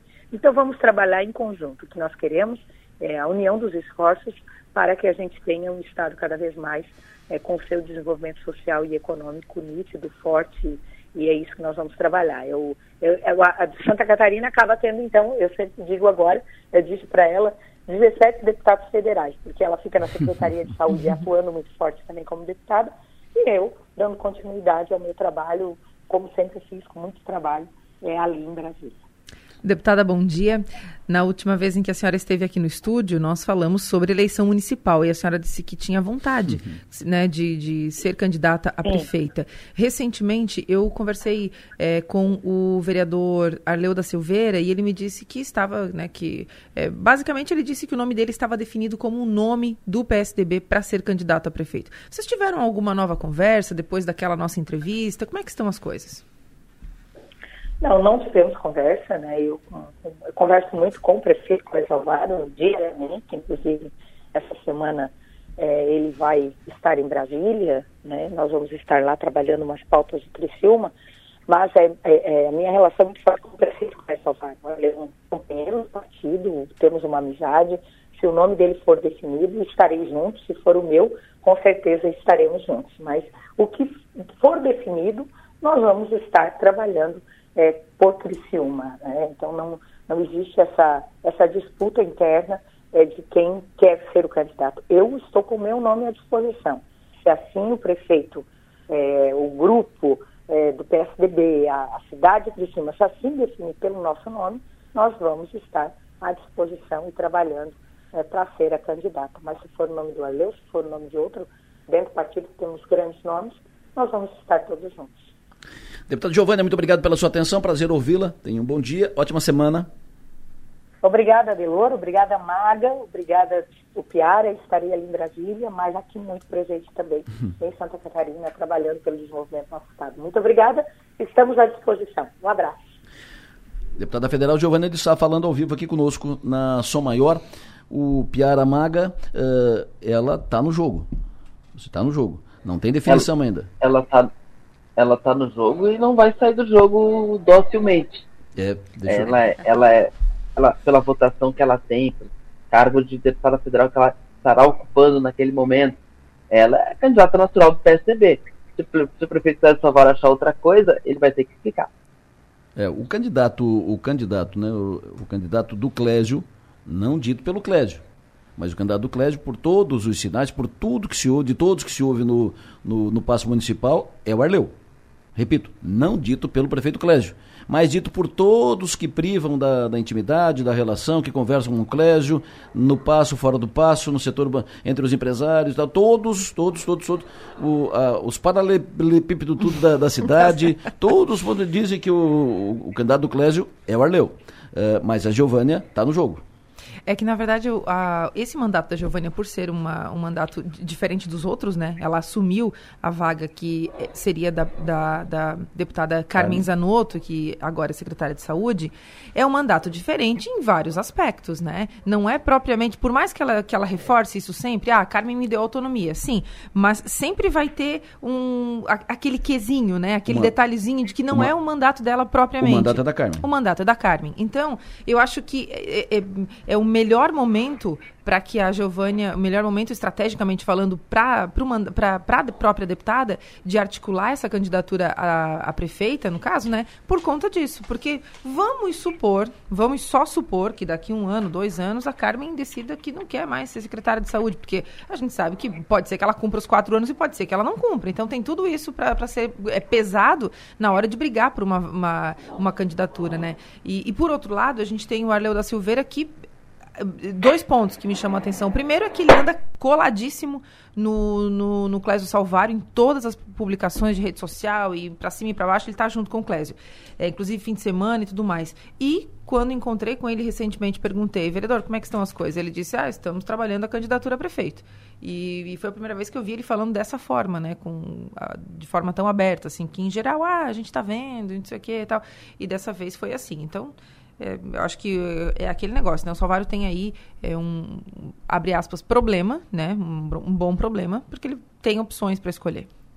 Bom, uh, da passagem do governador Jorginho Melo por Criciúma, ficou uma sinalização muito forte de que o Otmar Miller deve efetivamente ser chamado para presidir a SC Gás. Ficou uma sinalização, o Jorginho, inclusive, disse, ô Otmar, conto contigo, preciso de ti. Uh, tu ainda tem muita gasolina para queimar e tal. E de imediato já o, o ajudante de ordens pegou o telefone do, do Miller e tal, anotou, tal, disse que vai ligar. Deve, deve sair essa nomeação nos próximos dias. O setor produtivo aqui, a SIC, o Forcri entregaram documentos para o governador ratificando as, os pleitos do, do governador. E a semana, enfim, foi produtiva a passagem aqui. Semana começa com foco na reunião de quarta-feira do, do MDB. O MDB fará uma reunião 19 horas para decidir se, essa é a pauta da, da reunião, decidir sobre o convite para entrar no governo. Se entrar no governo, pelo menos a situação de hoje, é, o MDB vai ocupar a Secretaria de Infraestrutura. Mas veja só, na sexta-feira saíram mais duas nomeações na Secretaria de Infraestrutura. Superintendente de Obras Civis e Hidráulicas, Ronaldo Carione Barbosa. E uh, Superintendente de Infraestrutura na Secretaria de Infraestrutura, Vicilar Preto. Os dois eram do DENIT. O Preto perdeu. O Preto foi demitido quando o Jorginho votou a favor do impeachment da Dilma. Aí ele caiu. E o Barbosa caiu agora. Então são dois ex-superintendentes. Uma ressalva, Adelor. Ah. O, o Preto foi demitido quando o Jorginho votou a favor da possibilidade de, de, de, de processar o Michel Temer, deputado da JBS, lá da, das malas. Ah, sim. Bom, é, quem, me, quem tinha me, me, informado aqui sobre o voto dele foi um assessor do, do Jorginho, do próprio Jorginho, que tinha me dito que o preto. É, Não, é, tinha... confundi, confundiram as datas, Perfeito. eu lembro bem. Enfim, os dois são ex-superintendentes do, do DENIT e que assumiram agora superintendências da Secretaria de Infraestrutura. Então, se o MDB assumir a Secretaria de Infraestrutura, vai só com o secretário, porque a estrutura da secretaria ela está ela tá montada. Tem adjunto, tem superintendente, superintendente e tal. Eh, o que, que tu acha, Piara? Eu acho que foi quase uma vassoura na porta, atrás da porta ali, para o MDB ir embora. uh, isso já tinha, já vinha circulando. O próprio MDB tinha conhecimento de que, de que uh, Jorginho estava tentando trazer esses dois nomes de confiança que ocuparam cargos no DENIT uh, durante toda a gestão Dilma, gestão Temer, gestão gestão Bolsonaro. Esses foram os nomes, os dois nomes de, Jorginho no comando do DENIT. Uh, são nomes de carreira, quando deixaram o comando continuar no DENIT, mas são extremamente ligados a Jorginho. E, e, o MDB já sabia que eles estavam sendo, sendo recrutados porque houve um pedido de, de liberação para o governo federal, que estava lá na mão do hum. MDBista, o Renan Filho. Renan Filho do MDB, ministro do Transporte. Então, o, o MDB já estava mapeando, então o, lá nas decisões anteriores do MDB já contava essa informação. Ó, Jorginho está trazendo Carione, está trazendo Bislas Preto para cá. Ele vai botar na, na infraestrutura, essa infraestrutura está vindo pela metade. Então isso já está na conta do MDB. Então, quando, quando voltando a essa discussão, uh, o Jorginho vai ter que compensar o MDB de outra forma, porque a infraestrutura está ficando magrinha, está ficando bem magrinha. Agora, uma coisa impressionante, né? Eu estava buscando a demissão do, do Ronaldo Carione, agora foi, foi em maio, foi o ministro o ministro que demitiu ele foi o que sucedeu o o, o Tarcísio. Tarcísio de Freitas né? isso como é que era o nome dele era o hum. acho que era ele foi pegar aqui ele foi tão importante tão importante o, que a gente nem lembra o nome dele não não mas era, era, era, era alguém da máquina ali isso ele era, era, era ele era o secretário executivo ele era Marcelo Sampaio Marcelo, Marcelo Sampaio. Sampaio quando demitiu depois fez uma live com a Júlia Zanata e disse e, e no, nessa live ele falou, uma live, alguém me apontou, fui lá ver, ele disse que por que, que tinham tirado o Carione para buscar um pouco mais de eficiência. E agora ele vai trazer essa eficiência toda dele lá para a Secretaria de Infraestrutura. Qual é a tendência do MDB, Maga? A, a, a, partir da vassoura atrás da porta? Porque se, se, o partido aceitar a, a, a secretaria, vai aceitar desse jeito. Fica parecendo que um manda recado pro outro, né? Assim como a Lesk mandou no dia 1 de fevereiro uns recadinhos pro, pro Jorginho, agora Jorginho também devolve, de modo muito subliminar, ou não, esses recados de volta pro MDB. Eu acho que o partido. Eu, eu acredito que o partido entra no governo. Entra no governo? Eu acho que sim. O Mauro, o Mauro Mariano disse aqui na entrevista pra gente na, na sexta-feira. Nadal. Ah, como? O Mauro de Nadal.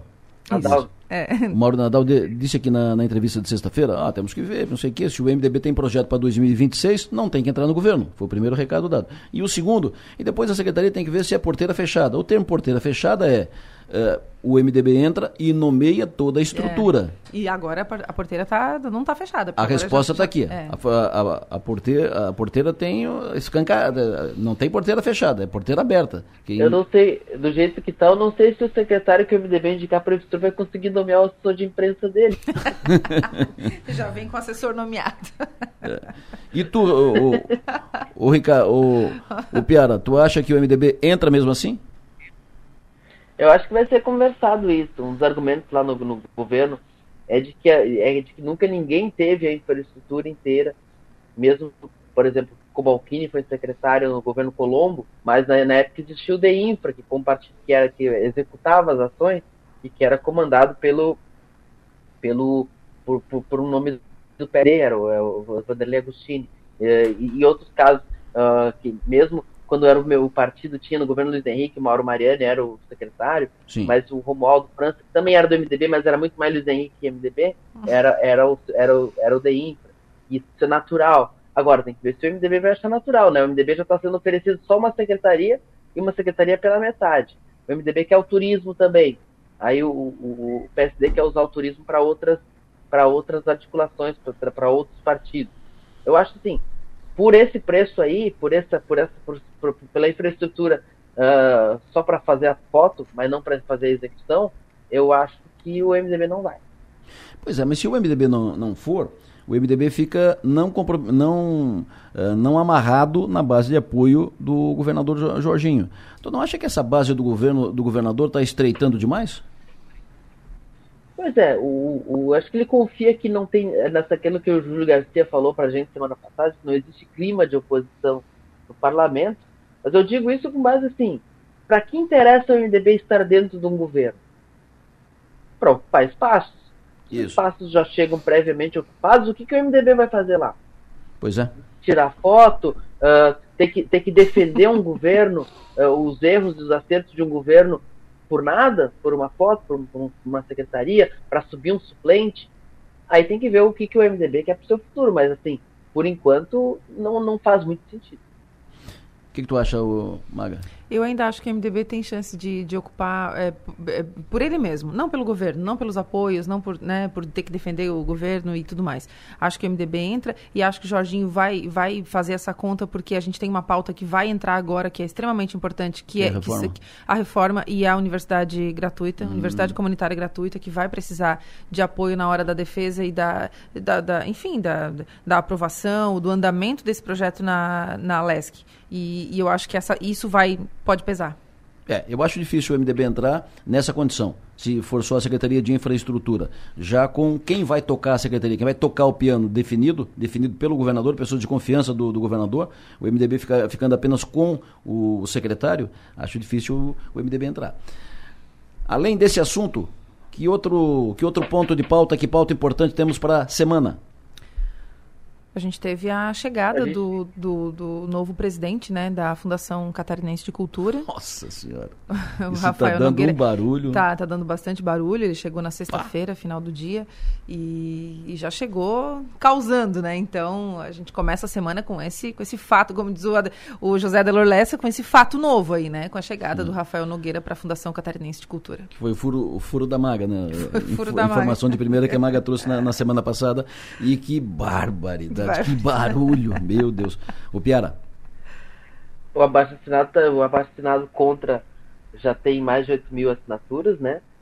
Pessoas ligadas à cultura. Claro que daí não tem ninguém que tenha votado no, no, no, no Jorginho nem no Bolsonaro, né? Mas é uma, uma manifestação barulhenta, né? O, o, o, governador Jorge Mello até na conversa que ele teve com, com Carlinhos de Tone, quando acompanhou com as, as madrinhas dessa indicação, é, ele, ele, ele confiou, ele foi convencido de que não ia dar problema. Deu, deu confusão, mas sempre dá, né? Claro. Então, ainda mais quando a pessoa twitta demais, posta demais histórias, assim, que parece ter o perfil desse nosso novo presidente da Fundação Catarinense de Cultura. Talvez não. Agora tá, tá, a nomeação foi feita, né? A nomeação veio na, na sexta-feira à noite. E, e, agora vamos ver como é que vai ser a atuação disso. Ele, ele deu uma entrevista com o Moacir Pereira dizendo que ele se sente muito ligado a Santa Catarina porque ele é devoto de Santa Catarina de Alexandria. Só melhora. Só melhora. Eh, Talvez não tivesse gerado tanto barulho, ou pelo menos pudesse ter gerado um pouco barulho de- depois né, da, da nomeação, se ninguém tivesse dado essa informação, né? Aí o pessoal vai lá, publica e tal, e aí pronto, né? Pronto. Não, acho que a culpa, a culpa é toda da Magda, porque É. ia aparecer eh, um- ia aparecer esse nome no, no Diário Oficial, Ninguém ia nem a gente saber. olhar assim, famoso, famoso quem, e a gente, até a gente descobrir quem era e lá e tal, ia dar, já, ia- já ia estar, passou. Aí, co- como a Magda descobriu antes, deu pra fazer acender todos os alertas e tal, a, a, a, a turma do, a, a turma da, da maldade já foi lá no Twitter de 2013, Nossa senhora, 2013. Não, um dos, tweets, um dos tweets dele se- xingando o carnaval foi de 2013. Verdade. É, por o pessoal, o pessoal da maldade é, trabalha bem. É muito importante ir apagando os tweets, viu, gente? Fica aí essa dica. Não vão deixar tweet velho viralizar, porque é sempre um problema. Fechou. E nós estaremos juntos às 7 horas, 19 horas, no nosso operatório de hoje. Maga, Piara, um abraço, até mais tarde. Até mais tarde. Até mais tarde, um abraço. No plenário, oferecimento. Naturai. Nossa natureza é se alimentar bem. E Construtora Nunes. Olha, tem um documento que foi encontrado. Foi encontrado uma, uma carteira com vários documentos e cartões de crédito, cartões de bancos e tal. É, o documen- um documento aqui, o, no- o, o, o telefone é da. Essa carteira é com os documentos da Acácia Emiliana Silva Ribeiro. Acácia Emiliana Silva Ribeiro. Ela é técnica de, de enfermagem. Então, Acácia, acharam teu, tua carteira com todos os documentos, cartões e tal. Você pode fazer contato pelo telefone, anota aí, 99178 4871. É o cidadão que tem os teus documentos, o Johnny. 99178 4871. Volto já. 8 horas e 40 minutos. Eh, nós, vamos, o- nós vamos tratar daqui a pouco aqui desse projeto novo. Não é um novo projeto, mas é o projeto remodelado do projeto da extensão da Via Rápida até o Balneário Rincão. Ele foi remodelado em que ponto? O que, que mudou no, no projeto? O, como já disse no início do programa, o projeto, esse novo projeto, a readequação, já está na Secretaria de Infraestrutura do Estado, para depois avaliar quando, como será feita essa obra de extensão da Via Rápida até o Balneário Rincão. Mas antes disso, eu quero passar na redação do 48. Stephanie Machado, me dê agora os destaques de agora no nosso 48, Stephanie. Bom dia, Delor. Bom dia aos ouvintes. Um homem de 29 anos desapareceu após se afogar no balneário Torneiro, entre Balneário Rincão e Jaguaruna, na tarde de ontem. Natural de Sara, a vítima tentou atravessar nadando a barra do torneiro, no entanto, no meio do trajeto, submergiu e não foi mais vista. Mergulhadores do Corpo de Bombeiros fizeram buscas no local até o anoitecer, porém, a vítima não foi encontrada. Na manhã de hoje, as buscas foram retomadas. O local não possui serviço de guarda-vidas. No último sábado, dia 4, um jovem de 20, 25 anos sofreu um afogamento grau 3, mas foi resgatado pelo Corpo de Bombeiros e o Serviço Aeromédico do Sul, o SARA Sul. E a região do bairro Pio Correia, em Criciúma, registra alagamentos frequentes em dias de chuva. Na expectativa de solucionar esse problema, as obras de macrodenagem vêm sendo executadas na localidade. Os trabalhos podem ser concluídos ainda neste semestre. A expectativa é do secretário de Infraestrutura, Planejamento e Mobilidade Urbana de Criciúma, Tita Beloli. Outros detalhes sobre esses assuntos podem ser acessados agora no portal 48. Adelor. Muito obrigado, Stephanie. O Tita Belori que falou há pouco aqui na, na Som Maior eh, exatamente sobre isso. As obras de macro drenagem que estão sendo encaminhadas, realizadas, executadas ali na região do bairro Pio Correia, na área central de Criciúma. Presidente da SIC, empresário Valcir Zanetti, muito bom dia. Bom dia, Delor. Bom dia aos ouvintes da Som Maior. Prazer. É um prazer estar conversando com vocês. Prazer é nosso tê-lo conosco, muito obrigado pela sua atenção.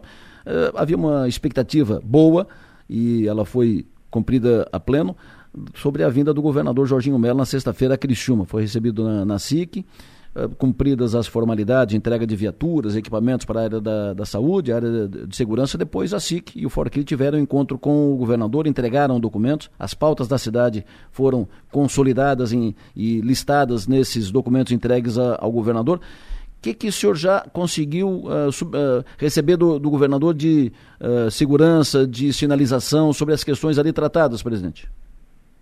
A vinda do governador em 30 dias de governo foi importantíssima, foi fundamental. Ele já está dando uma demonstração de que realmente ele quer governar eh, junto com a sociedade, ou seja, ele quer ouvir a sociedade. Na sexta-feira que antecedeu a vinda dele, estiveram lá na Fiesc, na reunião da Fiesc, da diretoria e do conselho, eh, em torno de 10 secretários, liderados pelo secretário da Fazenda. Eles foram levar a situação, foram apresentar a situação do Estado, e também deram uma demonstração de transparência e ficou muito claro que eles querem dialogar com o empresariado, com a sociedade. Isso nós ficamos muito felizes com esse, com esse entendimento. E isso nós falamos com ele, falamos para ele na sexta-feira. E essa vinda dele também deu uma demonstração de que realmente ele quer dialogar.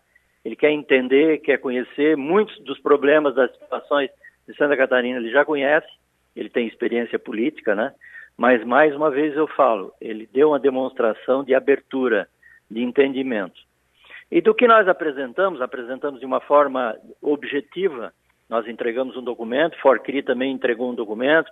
O Forcri foi mais restrito à área da segurança. Ou seja, inicialmente teve aquele evento de entrega de, de veículos, de computadores, e também eh, relacionado à segurança, ou seja, deram uma demonstração de que realmente eles vão agir com firmeza nessa área da segurança. Mas indo falando dessa área da segurança, essa nomeação do Ulisses Gabriel no Milanese, ou seja, do André Milanese, isso aí é de fundamental importância aqui para a região sul. Ou seja, e eles já têm dado uma demonstração de que realmente vão atuar muito fortemente eh, na área da segurança. Depois nós fomos para uma reunião de apresentação dos pleitos, né, de entrega de documentos. O Forcri, volta a dizer, entregou um documento relacionado à segurança. E nós da SIC estavam presentes lá, a reitoria, a reitora, enfim, tinha muita gente presente ali, os deputados, é, prefeito, prefeitos, enfim, foi bastante concorrido.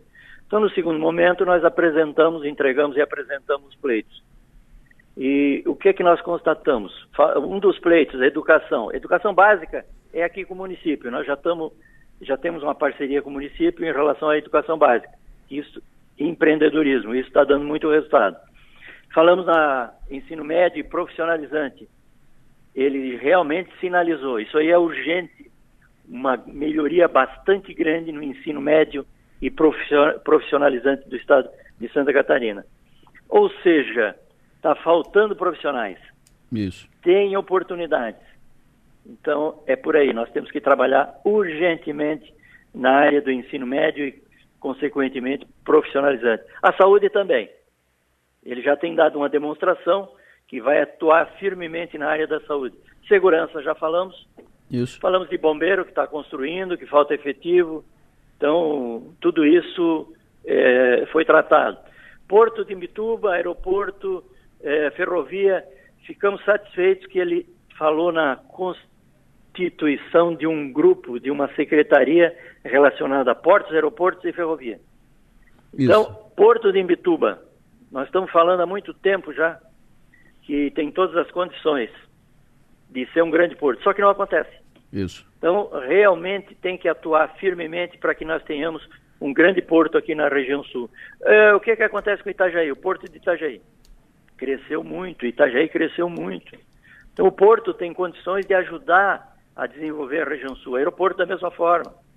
Então ficamos, volto a dizer, satisfeitos pela criação de uma secretaria que vai tratar desses assuntos é, diretamente. Via rápida, o projeto foi reapresentado, nós vamos voltar a conversar, a 285, a 445, a 108 e anel de contorno viário está tá acontecendo, transição energética justa, falamos, BR-101, triplicação ou outra alternativa, é, gás natural, um projeto de turismo, enfim, falamos de todos esses assuntos. O que é que nós estamos pensando agora? Hum. Nós vamos para as secretarias. Na quinta-feira, nós teremos uma reunião junto com a FACISC, ou seja, as associações empresariais em Florianópolis, e o governador vai estar presente. Então nós vamos conversar com ele novamente. Daqui para frente, nós vamos começar a falar com as secretarias. Ou seja, o secretário da Educação. Nós vamos conversar com ele. O que, que ele está pensando, o que, que ele vai encaminhar. Nós uh, vamos ouvi-lo, vamos levar as nossas necessidades, vamos falar com a, o secretário de Segurança. É, essa, esse grupo que foi criado aí, que vai tratar de portos, aeroportos e ferrovia, vamos tratar com eles, vamos conversar com eles, porque nós entendemos que porto, aeroporto, isso aí tem que ser tratado imediatamente. E além dessas outras obras, né? Então nós vamos para as secretarias, vamos, vamos conversando. Volto a dizer, nós estamos bastante otimistas. Santa Catarina é referência, é referência em termos de Brasil, né? Sim. Referência em muitas áreas e nós queremos continuar referência e crescendo cada vez mais. Presidente, uh, com relação à via rápida, o projeto foi ajustado, foi re, readequado, não foi refeito, mas ele foi alterado uh, e já foi entregue de novo na, Secretaria de, Infraestrutura. O que, mudou no, projeto em relação ao projeto original? Não, uh, basicamente foram, porque eles pediram, fizeram algumas exigências e pediram, pediram esclarecimentos. E foram feitos os esclarecimentos, foram feitas as justificativas. Um dos, um da, dos pedidos que eles fizeram de esclarecimentos, por que não duplicar a via já existente hoje? Hum. E aí a Unesc, né, que fez o projeto, fez os esclarecimentos. Mas não foi só isso, não, foram outros esclarecimentos que foram feitos. E aí retornou. Com base nesse retorno, agora nós vamos voltar a conversar, né? Se tiver que fazer alguma adequação, hum. se tiver que fazer alguma. Ah, porque o valor é muito alto, alguém já falou isso. Isso. Não, nós vamos conversar, né? Vamos conversar. Porque o detalhe é o seguinte, essa via, essa rodovia, essa via rápida, não atende só Criciúma, só aqui a região para ir para o Rincão. Claro. Não, eu, nós entendemos que isso aí, inclusive, está nas justificativas. Isso aí é bastante mais amplo, isso aí é pensar num projeto turístico, né? É pensar, isso aí vai contribuir com o desenvolvimento da região sul. Não é simplesmente é, deslocar a população para o Rincão. Não é só isso. Claro. Perfeito. Mas então não tem, uh, não tem nenhuma alteração no, no projeto em si, só foram passadas informações complementares, é isso? Complementares, exatamente. Ah, perfeito. Uh, presidente, com relação a, ao encontro com os deputados, ao, ao, trabalho agora com os deputados eleitos, resultado da campanha pelo voto regional, quando é que a SIC pretende reuni-los? Não, não temos ainda, não temos data, mas está no nosso radar, mais breve possível. Perfeito. Alguma sinalização do, do governador sobre as obras específicas de infraestrutura, por exemplo, com, sobre o anel de contorno viário, quando é que termina? Essa, uh, eu, eu, observei que a, a SIC pontuou e o fez bem a necessidade de duplicar o anel de, o anel de contorno viário de Criciúma em alguns pontos onde já tem congestionamento, como por exemplo ali na, na linha Batista, ali naquele núcleo industrial. Uh, e, e outras obras de infraestrutura que foram citadas. O governador deu alguma, alguma sinalização sobre isso? Considerando que ele está há 30 dias, nós não entramos em detalhe. Ah, Agora, daqui para frente, é que nós vamos começar a detalhar. Vamos começar pelas secretarias, vamos começar pelos envolvimentos envolvidos diretamente. Não entramos em detalhe ainda. Perfeito. Uh, na, na cerimônia, o governador deu uma, uma sinalização forte em relação ao Otmar Miller, aproveitamento do Otmar no, no governo. Na conversa privada, ele chegou a confirmar isso? Che chegou a avançar um pouco mais? O detalhe é o seguinte, nós, quando nós falamos, no momento em que nós falamos de gás, nós aproveitamos a oportunidade e, e citamos Isso. o nome dele como o grande entendedor da área de gás. Isso. E ele se mostrou muito empolgado com isso. Ou seja, ele vai conversar com o Miller. Perfeito. Não, não, não uma definição, ele não definiu, mas ele, ele vai conversar com o Miller. Ele disse que o, ele disse que o Miller é, é importante no processo, ou seja, que tem muita a frase que ele usou foi tem muita gasolina para queimar. É verdade. E tem mesmo. Uh, e é realmente o técnico mais qualificado no estado de Santa Catarina nessa questão do, do gás natural, o Otmar Miller. Isso. E que é inclusive apoiado pela Fiesc. Se o Jorginho uh, decidir pelo Miller para a presidência da SC Gás, terá o apoio da Fiesc. Uh, eu conversei, Sem inclusive, dúvida. eu conversei inclusive especificamente so, sobre isso em dezembro com o presidente Mário César da, da Fiesc. Isso. E o Mário disse: a Fiesc tem decisão de não indicar ninguém. Mas se o Miller for uh, indicado, se o Miller for uh, levado, uh, o Miller tem respaldo 100% da Federação da, das Indústrias. Sem dúvida. Perfeito.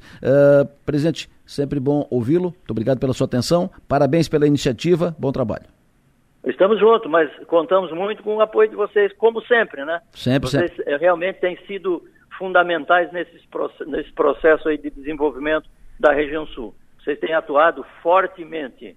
Você, volto a dizer, vocês são os formadores de opinião, vocês realmente têm um conhecimento bastante abrangente e eu acho que depende muito de vocês. Muito obrigado e um grande abraço a todos. Conte sempre conosco.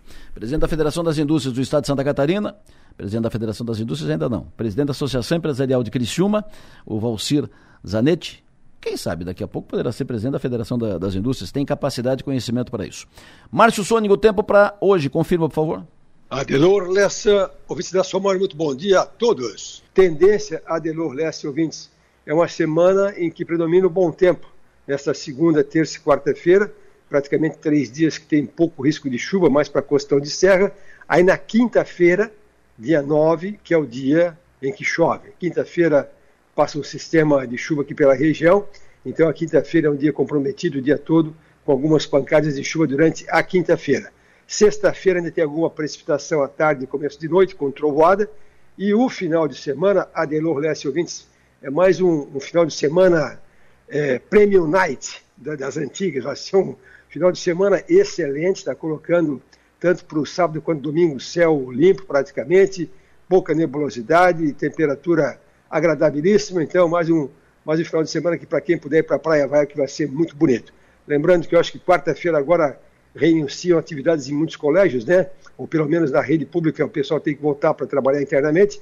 Então, o pessoal, essa semana volta muita gente da praia para as cidades mas o final de semana então vai ser muito bom. Então, numa recapitulação geral, temperaturas, Adelor, elas continuam nessa marca aí de 18, 20 graus nas próximas madrugadas, continuam com tardes com temperaturas próximas 30, 32 graus, não, não passa muito disso, temperaturas comportadas até para a época do ano, calor muito intenso só para a semana que vem, e quanto à chuva, então, repito, o dia assim, mais apropriado, mais certo que chove em toda a região é na quinta-feira.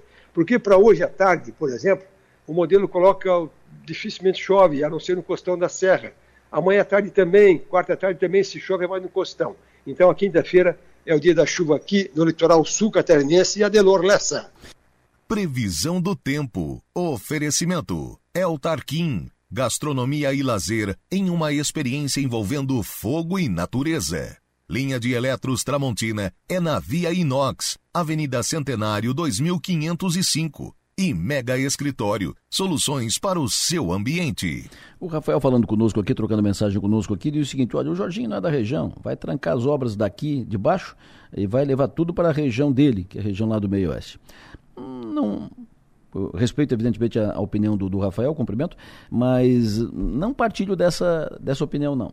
Acho que não vai levar nem para lá nem para cá. Vai depender da capacidade de mobilização de cada região. Se a região sul se mobilizar bem, tiver uma boa relação com, com o governo e estiver bem, bem mobilizada, deputados envolvidos todos, vai conseguir fazer, viabilizar boa parte das obras ou quase todas que estão aí listadas. Por exemplo, foi incluído no documento entregue pela SIC ao governador Jorginho a SC foi, foi incluída a obra na SC 445, que está em andamento, mas tem a segunda etapa para fazer projeto, concluir projeto, entregar e encaminhar. Prefeita Dalvânia, prefeita de Sara, prefeita Dalvânia Cardoso, bom dia. Bom dia, Lessa. Bom dia a todos os ouvintes da Rádio Sou Maior. Um feliz 2023, primeira vez falando este ano na rádio, é né? Verdade, é verdade. É verdade. Gratidão. Concordo com você. Penso que tudo depende de relacionamento, força política, a importância, o contexto da importância de cada obra. Penso como você. E a SC 445, na quinta-feira, do governador, o presidente da SIC, o Valcir, ele me ligou e disse, prefeita, nós gostaríamos, porque é uma obra realmente de caráter regional, claro. a SC é amplamente utilizada, você sempre foi um incentivador dessa obra, né? Isso. Sabe da importância dela. E, e aí, em execução, já o trecho 1, que é a primeira etapa, e o trecho 2, a segunda etapa, a elaboração do projeto, que é o compromisso da Prefeitura de Sara de doar projetos do trecho 1 e do trecho 2, trecho 1 já em execução, já licitado, tudo certo. Agora o trecho 2 é, depende da conclusão e está bem próximo da conclusão. É, técnicos trabalhando desde o início do projeto, concomitante ao trecho 1, que terminou mais rápido a elaboração, o trecho 2 é um pouco mais complexo em função da intersecção com os bairros, em função do comércio já consolidado também às margens da rodovia, e um trecho maior, porque ali, da frente da central da Giasse, até, do Giasse, até, a, até a, a, o limite, né? A gente fala divisa, mas é limite. Limite com o município de Criciúma. Isso. Emendando aquele tão sonhado, sonhado propósito e projeto de emendar com a Avenida Centenário. E esse está em elaboração, já em fase final também, hum. então logo fique pronto, levaremos a apresentação e apreciação do governador. Mas é, sim, uma obra que entrou no rol das prioridades do sul do estado quando o governador veio na sexta-feira na CIT. Perfeito. Essa, esse primeiro trecho eh, que vai da BR-101 até ali o GIAS, né, o, o escritório central do, do GIAS, eh, o, o, trecho está em obra. Termina quando? Qual é a previsão? Tem garantia de, de, de verba de recurso para esse trecho da obra ser encaminhado? Essa, na, de acordo com a lei contábil, né, a lei de responsabilidade fiscal também, quando inicia uma obra, o recurso deve ficar em caixa, né, e é essa a previsão que a gente imagina. Ela é uma obra de 43 milhões, 44 milhões de reais, uh, o ex-governador veio, liberou, deu início à obra, é, e está dentro do trâmite normal. Perfeito. Uh... Esse, eh, esse projeto do segundo trecho deve entregar quando, prefeita, na Secretaria de Infraestrutura do Estado? É, final de fevereiro, início de março. Penso que já vai estar pronto para nós. Foi feito a quatro mãos, que a gente diz, porque a gente faz, fez os projetos da SC paralelos é, com a CIE, com a Secretaria de Estado de Infraestrutura, com os técnicos de lá, para quando para não ter aquilo de vai e volta dos projetos. Isso, né? isso. Perfeito. É, é uma obra fundamental para a região. Para Içara, sim, claro. É, isso corta, né? É, é, a artéria principal de, de Içara. Mas vai ser fundamental para a região e para o desenvolvimento econômico na, nessa área, porque a, a, a, rodovia Paulino Búrigo, que é essa que estamos falando, a EC445, ela tem nos, na, na, nas, suas, nas suas laterais muitos empreendimentos, muitos negócios, né?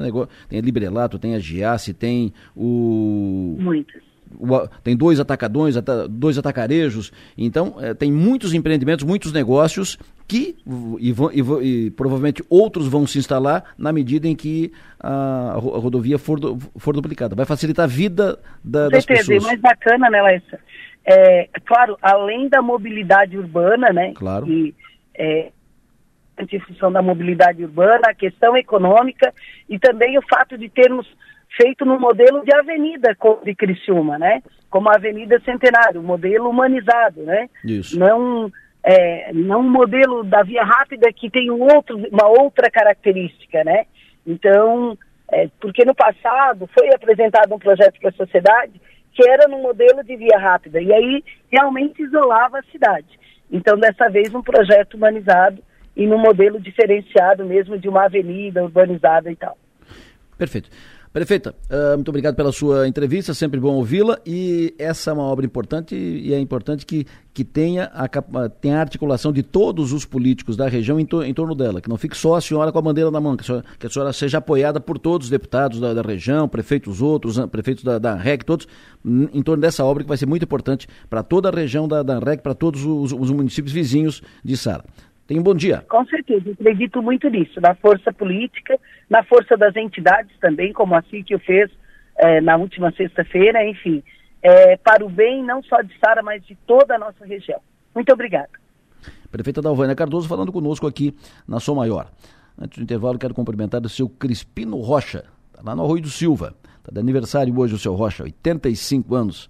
Feliz, faceiro, forte, como diz, como diz o seu sobrenome, tá aqui é uma rocha. Parabéns para o seu Crispino pelo seu aniversário. Quero cumprimentar também o Dado, Eduardo Berenhauser, que está de aniversário hoje. Um abraço do Dado, um abraço forte, o amigo querido. 10 horas da manhã tem a coletiva da secretária Carmen Zanotto, secretária de Saúde do Estado, onde ela vai anunciar o plano para zeramento da fila das cirurgias eletivas. É uma das medidas mais importantes do governo Jorginho Melo, pra, principalmente para essa primeira fase do, do governo. Zeramento das filas do, de cirurgias do SUS. E evidentemente que um plano para zerar no momento que zera, como fazer, o que, que o governo vai fazer para evitar uma nova fila como essa, que tem 100 mil pessoas esperando cirurgias, tem gente esperando cirurgias faz cinco anos, só aqui na região tem um, algo em torno de 8 mil pessoas esperando, esperando há dois anos, há três anos, há quatro anos. Imagina um cidadão esperando uma cirurgia cardíaca, uma, uma cirurgia de, de bacia, uh, imagina, um absurdo, né? Absurdo. Enfim, 10 horas da manhã, nós vamos acompanhar aqui na, na Maior e no 48 e trazer todos os detalhes. Volto já. O ouvinte me mandou aqui uma, uma informação, nós já falamos sobre isso, vamos detalhar esse, esse assunto nos próximos dias, sobre um, um projeto que existe, uh, um projeto do empresário Alex Cavalheiro, um projeto audacioso de construção e implantação de um autódromo para competições internacionais em Araranguá. Em Araranguá, ali na, no, na área de Ilhas, um autódromo internacional, uma área enorme, enorme, enorme. E aí vai desenvolver muito. Aí o ouvinte me repicou essa, essa informação, me disse, imagino, uh, acho importante e tal, o, o, imagina o desenvolvimento incrível que vai ter para aquela região de ilhas, talvez sirva para pressionar o poder público para sair logo aquela ponte ali na balsa. Aranaguá merece. Bom, aquela ponte ali, já, já me perguntaram antes, né? O outro ouvinte, hoje já me perguntaram, é a terceira vez que, tão, que esse assunto vem, vem à tona só no, no programa de hoje. É que ali é uma confusão. Como eu já disse, eu vou tentar trazer o prefeito de Araranguá, César César, sobre esse assunto, sobre a, como é que está a situação da, da ponte, da obra da ponte, do projeto e tal, como é que está a situação. Devo trazer prefeito ou o secretário de infraestrutura de, de Araranguá, amanhã ou depois, para esclarecer, para atualizar essa informação. Mas esse projeto do autódromo ali de, de Araranguá é um projeto, repito, audacioso, grande projeto, vai ser um grande negócio e vai desenvolver. Aquela região toda vai desenvolver muito. Já está, assim, já está avançando para isso pelos projetos que estão sendo montados a partir aqui da zona sul do Rincão e que vão chegar lá. Então são condomínios horizontais que já estão sendo construídos, implantados. Tem um que já está com quase todos os, os terrenos vendidos, que é o Águas do, do, Atlântico, e já está montado, já está estruturado, tal, várias casas construídas. Um outro ao lado será lançado agora, já está com todas as, as licenças ah, liberadas, vai ser lançado agora no, durante o mês de fevereiro ou início de março. E tem um outro, um terceiro, Uh, seguindo na, na, direção de Barra Velhas, que vai chegar em Ilhas, que também já está pronto, deverá ser lançado nos próximos dias. E outros e outro está sendo uh, também trabalhado. Ou seja, aquela região vai virar uma região de condomínios, que vai começar aqui da zona sul do Rincão, vai para chega na Barra Velha e chega em Ilhas. Ilhas já tem projetos prontos ou quase prontos, encaminhados também de condomínios, e aí aproveitando a foz ali do rio Araranguá, a Barra, aquela região, vai desenvolver muito. E certamente as autoridades já estão uh, tomando as providências necessárias com relação à sustentabilidade, meio ambiente, estrutura, infra para que, que tudo aquilo que esses equipamentos todos que serão montados e, e estruturados, implantados, que todos esses instrumentos uh, esses equipamentos que sejam apenas para desdobramentos positivos, positivos para fazer aquela região desenvolver e desenvolver de forma organizada, organizada e com sustentabilidade. Aquilo vai gerar eh, receita, eh, renda para todos, emprego, renda para todos.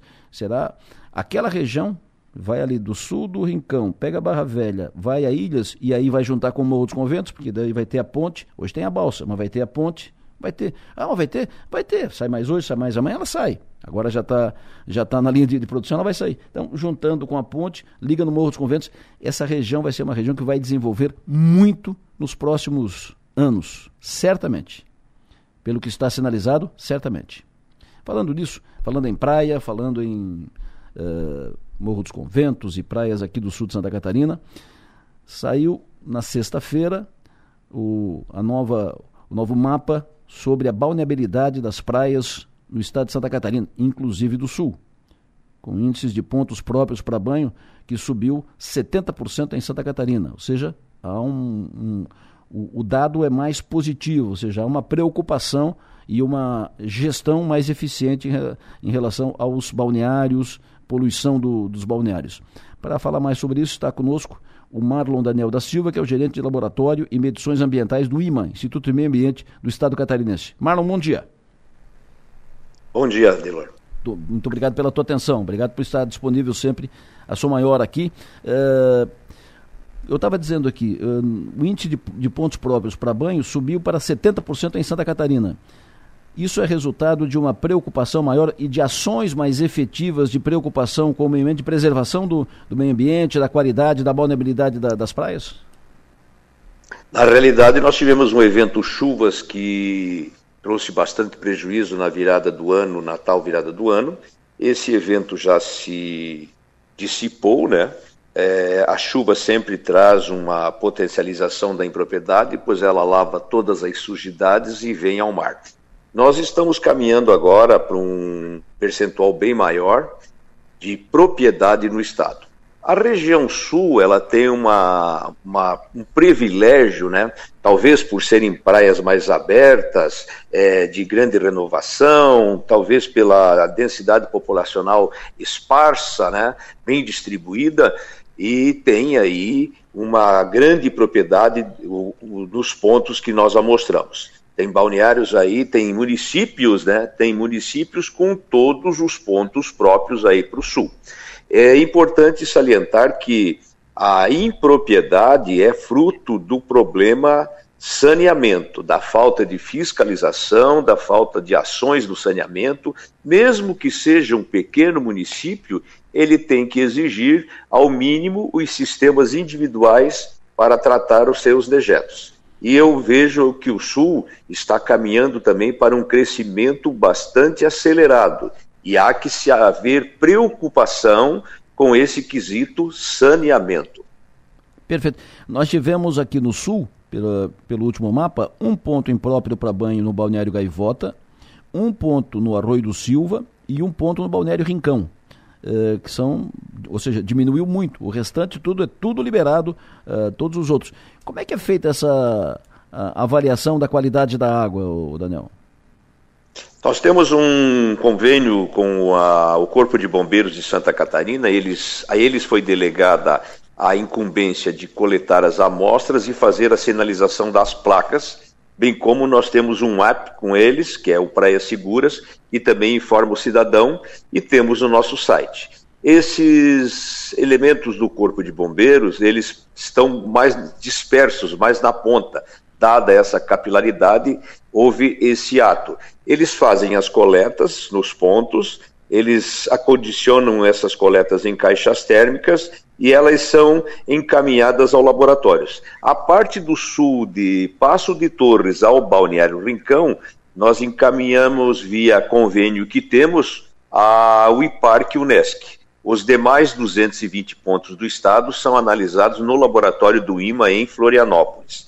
No laboratório, a amostra ela é aclimatada, ela é diluída, se faz diluições dessa amostra, se coloca o substrato enriquecedor seletivo para o crescimento da bactéria Escherichia coli e após um tempo de incubação, você tem a leitura, essa leitura vai ao nosso sistema eletrônico e o sistema eletrônico imediatamente informa é, no sistema online, ali nas bandeirinhas do nosso site, no relatório histórico, a condição do ponto. Então, 24 horas no máximo após a entrada da amostra no laboratório, nós já temos no site a resposta se o ponto foi a propriedade ou a impropriedade. Perfeito. Uh, são só três pontos aqui no sul de, no sul de Santa Catarina que são impróprios para banho. Uh, uma, uma, um questionamento, uma, uma, dúvida. Não teria que ter placas uh, mais, mais, mais maiores ou a, a informação para o banhista não tinha que ser mais ostensiva de que, ó, não toma banho aqui que está poluído? Na realidade, nós temos placas em todo, nós inclusive fizemos uma recolocação de placas nos 237 pontos. Teve alguns pontos que a gente não conseguiu colocar, não foram muitos, foram acho que quatro pontos ou cinco pontos, devido às obras que estavam sendo executadas na orla no momento da, da, da colocação das placas. As placas, elas, elas têm é, é, essa incumbência de informar o, a condição de propriedade ou impropriedade, mas elas tão, são muito vandalizadas, são muito alteradas pela população. Por isso que a gente indica sempre e pede, inclusive, aos órgãos de, de imprensa que façam esse, esse, essa divulgação do nosso trabalho, dos nossos resultados e até que é, incitem o cidadão, o usuário, o visitante a visitar o nosso site, bem como é, verificar o, o aplicativo do Corpo de Bombeiros Praias Seguras. Porque existe um pequeno delay, a gente está tentando a cada vez mais é, ser, ser imediato na informação lá na placa. Sim. Mas existe um, um tempo para a resposta de, às vezes, é, até quatro dias, cinco dias. Isso não é bom né? porque a, dada a distância, dada o grande número de pontos, a gente peca um pouco nessa situação. Mas o senhor pode perceber, os senhores podem perceber que nessa região sul, por isso que eu me preocupo com o futuro e eu, eu levo que essa situação a ser considerada, é, os pontos impróprios no sul normalmente são desembocaduras de arroios ou próximo a arroios. Isso. Arroios esses que estão recebendo no seu curso materiais contaminados. Normalmente é esgoto de banheiro, indo direto ao é, ponto assim. O, o, que nós, o que nós evidenciamos com a presença da bactéria Escherichia coli na nossa pesquisa é justamente o esgotamento sanitário. Quando você encontra essa bactéria na água do mar, na água do riacho, na água do arroio, é porque existe contaminação fecal recente. Que barbaridade. É, lamentável isso, né? Como é que não resolveram ainda? O, o, e o senhor tem razão. É, uh, aqui nos três pontos do sul é exatamente onde tem onde tem arroio, né? Onde tem arroio, tem riacho, né? Por exemplo, no, no Balneário Gaivota é na Foz do Riacho. É, no Arroio do Silva é na Avenida Mondardo, Foz do Arroio. E no Rincão também. Ou seja, eh, faz quanto tempo, quantos anos, quantos anos que isso vem sendo batido, vem sendo batido, vem sendo batido, falado, falado, e continua. E continua. Não tem como punir o, a, o, o, gestor público uh, por, por, não, por não resolver esse, esse problema de, de poluição? Existe uma, uma situação que alguns gestores reclamam que a gente coleta em dias de chuva. Nós não coletamos em dia de chuva. Nós fazemos uma coleta para é, ter como resposta todos os cenários possíveis. Então, nós programamos as nossas coletas é, semanalmente, com frequência semanal, e aquele balneário que cai na segunda-feira será mostrado toda segunda-feira para dar essa frequência. Hum. O que acontece também é que todo o, o ponto do, de balneário que eh, tenha resultado maior que 2.000 sem chuvas, imediatamente é emitido uma notícia de fato que vai ao Ministério Público Estadual, vai à Prefeitura, vai à Vigilância Sanitária do município para que ele tenha é, esse dado e tome medidas para mitigar a chegada desse esgoto ao mar, desse esgoto ao local de banho. Perfeito. Uh, Marlon, muito obrigado pela tua entrevista, obrigado pela tua atenção aqui conosco. Tenha um bom dia, bom trabalho, boa semana. Eu agradeço a oportunidade e estamos à disposição dos senhores. Perfeito. Esse é o, o chefe do laboratório, laboratório da, do IMA, antiga Fátima, né? Do IMA, que é quem coordena essas pesqui as pesquisas que, que, são feitas sobre a vulnerabilidade da, das praias, a qualidade da água no litoral catarinense. Ele é o gerente de laboratório e medições ambientais do IMA, Marlon Daniel da Silva. Hoje tem 60 minutos. Arthur Lessa trata do que hoje nos 60 minutos? Bom dia. Eu vou tratar do maior evento de empreendedorismo, investimentos e inovação que a gente tem em Santa Catarina. É um evento novo, é um evento que nasceu na pandemia. É, o que é muito legal porque a gente fala muito de negócios é, virtuais, digitais, baseados em computador e aplicativos que nasceram na pandemia. E tem um grande evento que a gente é parceiro forte esse ano, de tão bom que foi o evento no, no ano passado, o Empreende SC que vai acontecer no fim de abril e está agora no, nos processos que eu acho mais legal de grandes eventos, que é anunciando as atrações. Ele já anunciou o J, vim aqui quando foi anunciado, já anunciou o César Cielo também, que foi o primeiro. Tem a Ana Paula Melão, que é a, a head de marketing da Avan. Imagina o que essa, o que essa mulher tem para acrescentar, levando em conta o estilo de marketing da Van. Chamativo, coloca o Luciano Ang para usar fantasia, para chamar para ofertas, aproveitando os, os, as informações do momento, além de, de avanço, é uma grande marca, né? Tem também o Leonardo Capel, que é um grande influenciador. Ele fala de metas, ele fala de caminho de vida, de escolhas de vida, então ele é uma pessoa que mexe com a cabeça. E tem mais uma que eu não posso falar aqui, o Fernando pediu para eu não comentar, mas vai ter um cara grande de uma multinacional, uma das maiores marcas do mundo, vai falar aqui o vice-presidente da, da unidade brasileira, vai ser anunciado essa semana. E o 60 Minutos hoje vai tratar desse evento. A história do Empreende SC, o que, que teve ano passado, o que, que tem diferente esse ano, é, a feira de negócios vai aumentar muito. Ano passado era uma exposição de negócios. Hoje vai ser uma grande feira de negócios. O ambiente onde vai ser o, o evento é um ambiente gigantesco, que é o AM Master Hall. Então a gente vai falar dessa evolução de todas as edições e principalmente da última edição que a gente acompanhou de perto para essa edição de agora, que é no dia 25 e 26 de abril. 20, 25 a 26 de abril. Não, 26 e 27, desculpa. 26 26 e 27 de abril. De abril, o evento é? É o Empreende SC. Empreende SC. Exatamente. Aqui em Criciúma. Aqui em Criciúma, no AM Master Hall. Fechou, doutor. O senhor vai falar disso hoje. Vou falar disso hoje com o Fernando Sabino, que é o grande... O que o Medina é pro Rock in Rio, o Fernando Sabino é pro Empreende SC. Maravilha. Isso hoje, meio-dia, nos 60 minutos. E com ele nós fechamos o programa desta segunda-feira, desejando que todos tenham uma ótima semana, uma ótima semana, uma boa, começando bem, né, com o pé direito na segunda-feira, que seja uma ótima segunda-feira e que seja uma ótima semana para todos. Na sequência vem aí o Everaldo João com a sua dica de música para hoje e logo depois Conexão Sul com o Enio Bis, o Enio Bis que faz o, o o, o, balanço aqui das principais ocorrências nas cidades da região, nas cidades do entorno de Criciúma. Um abraço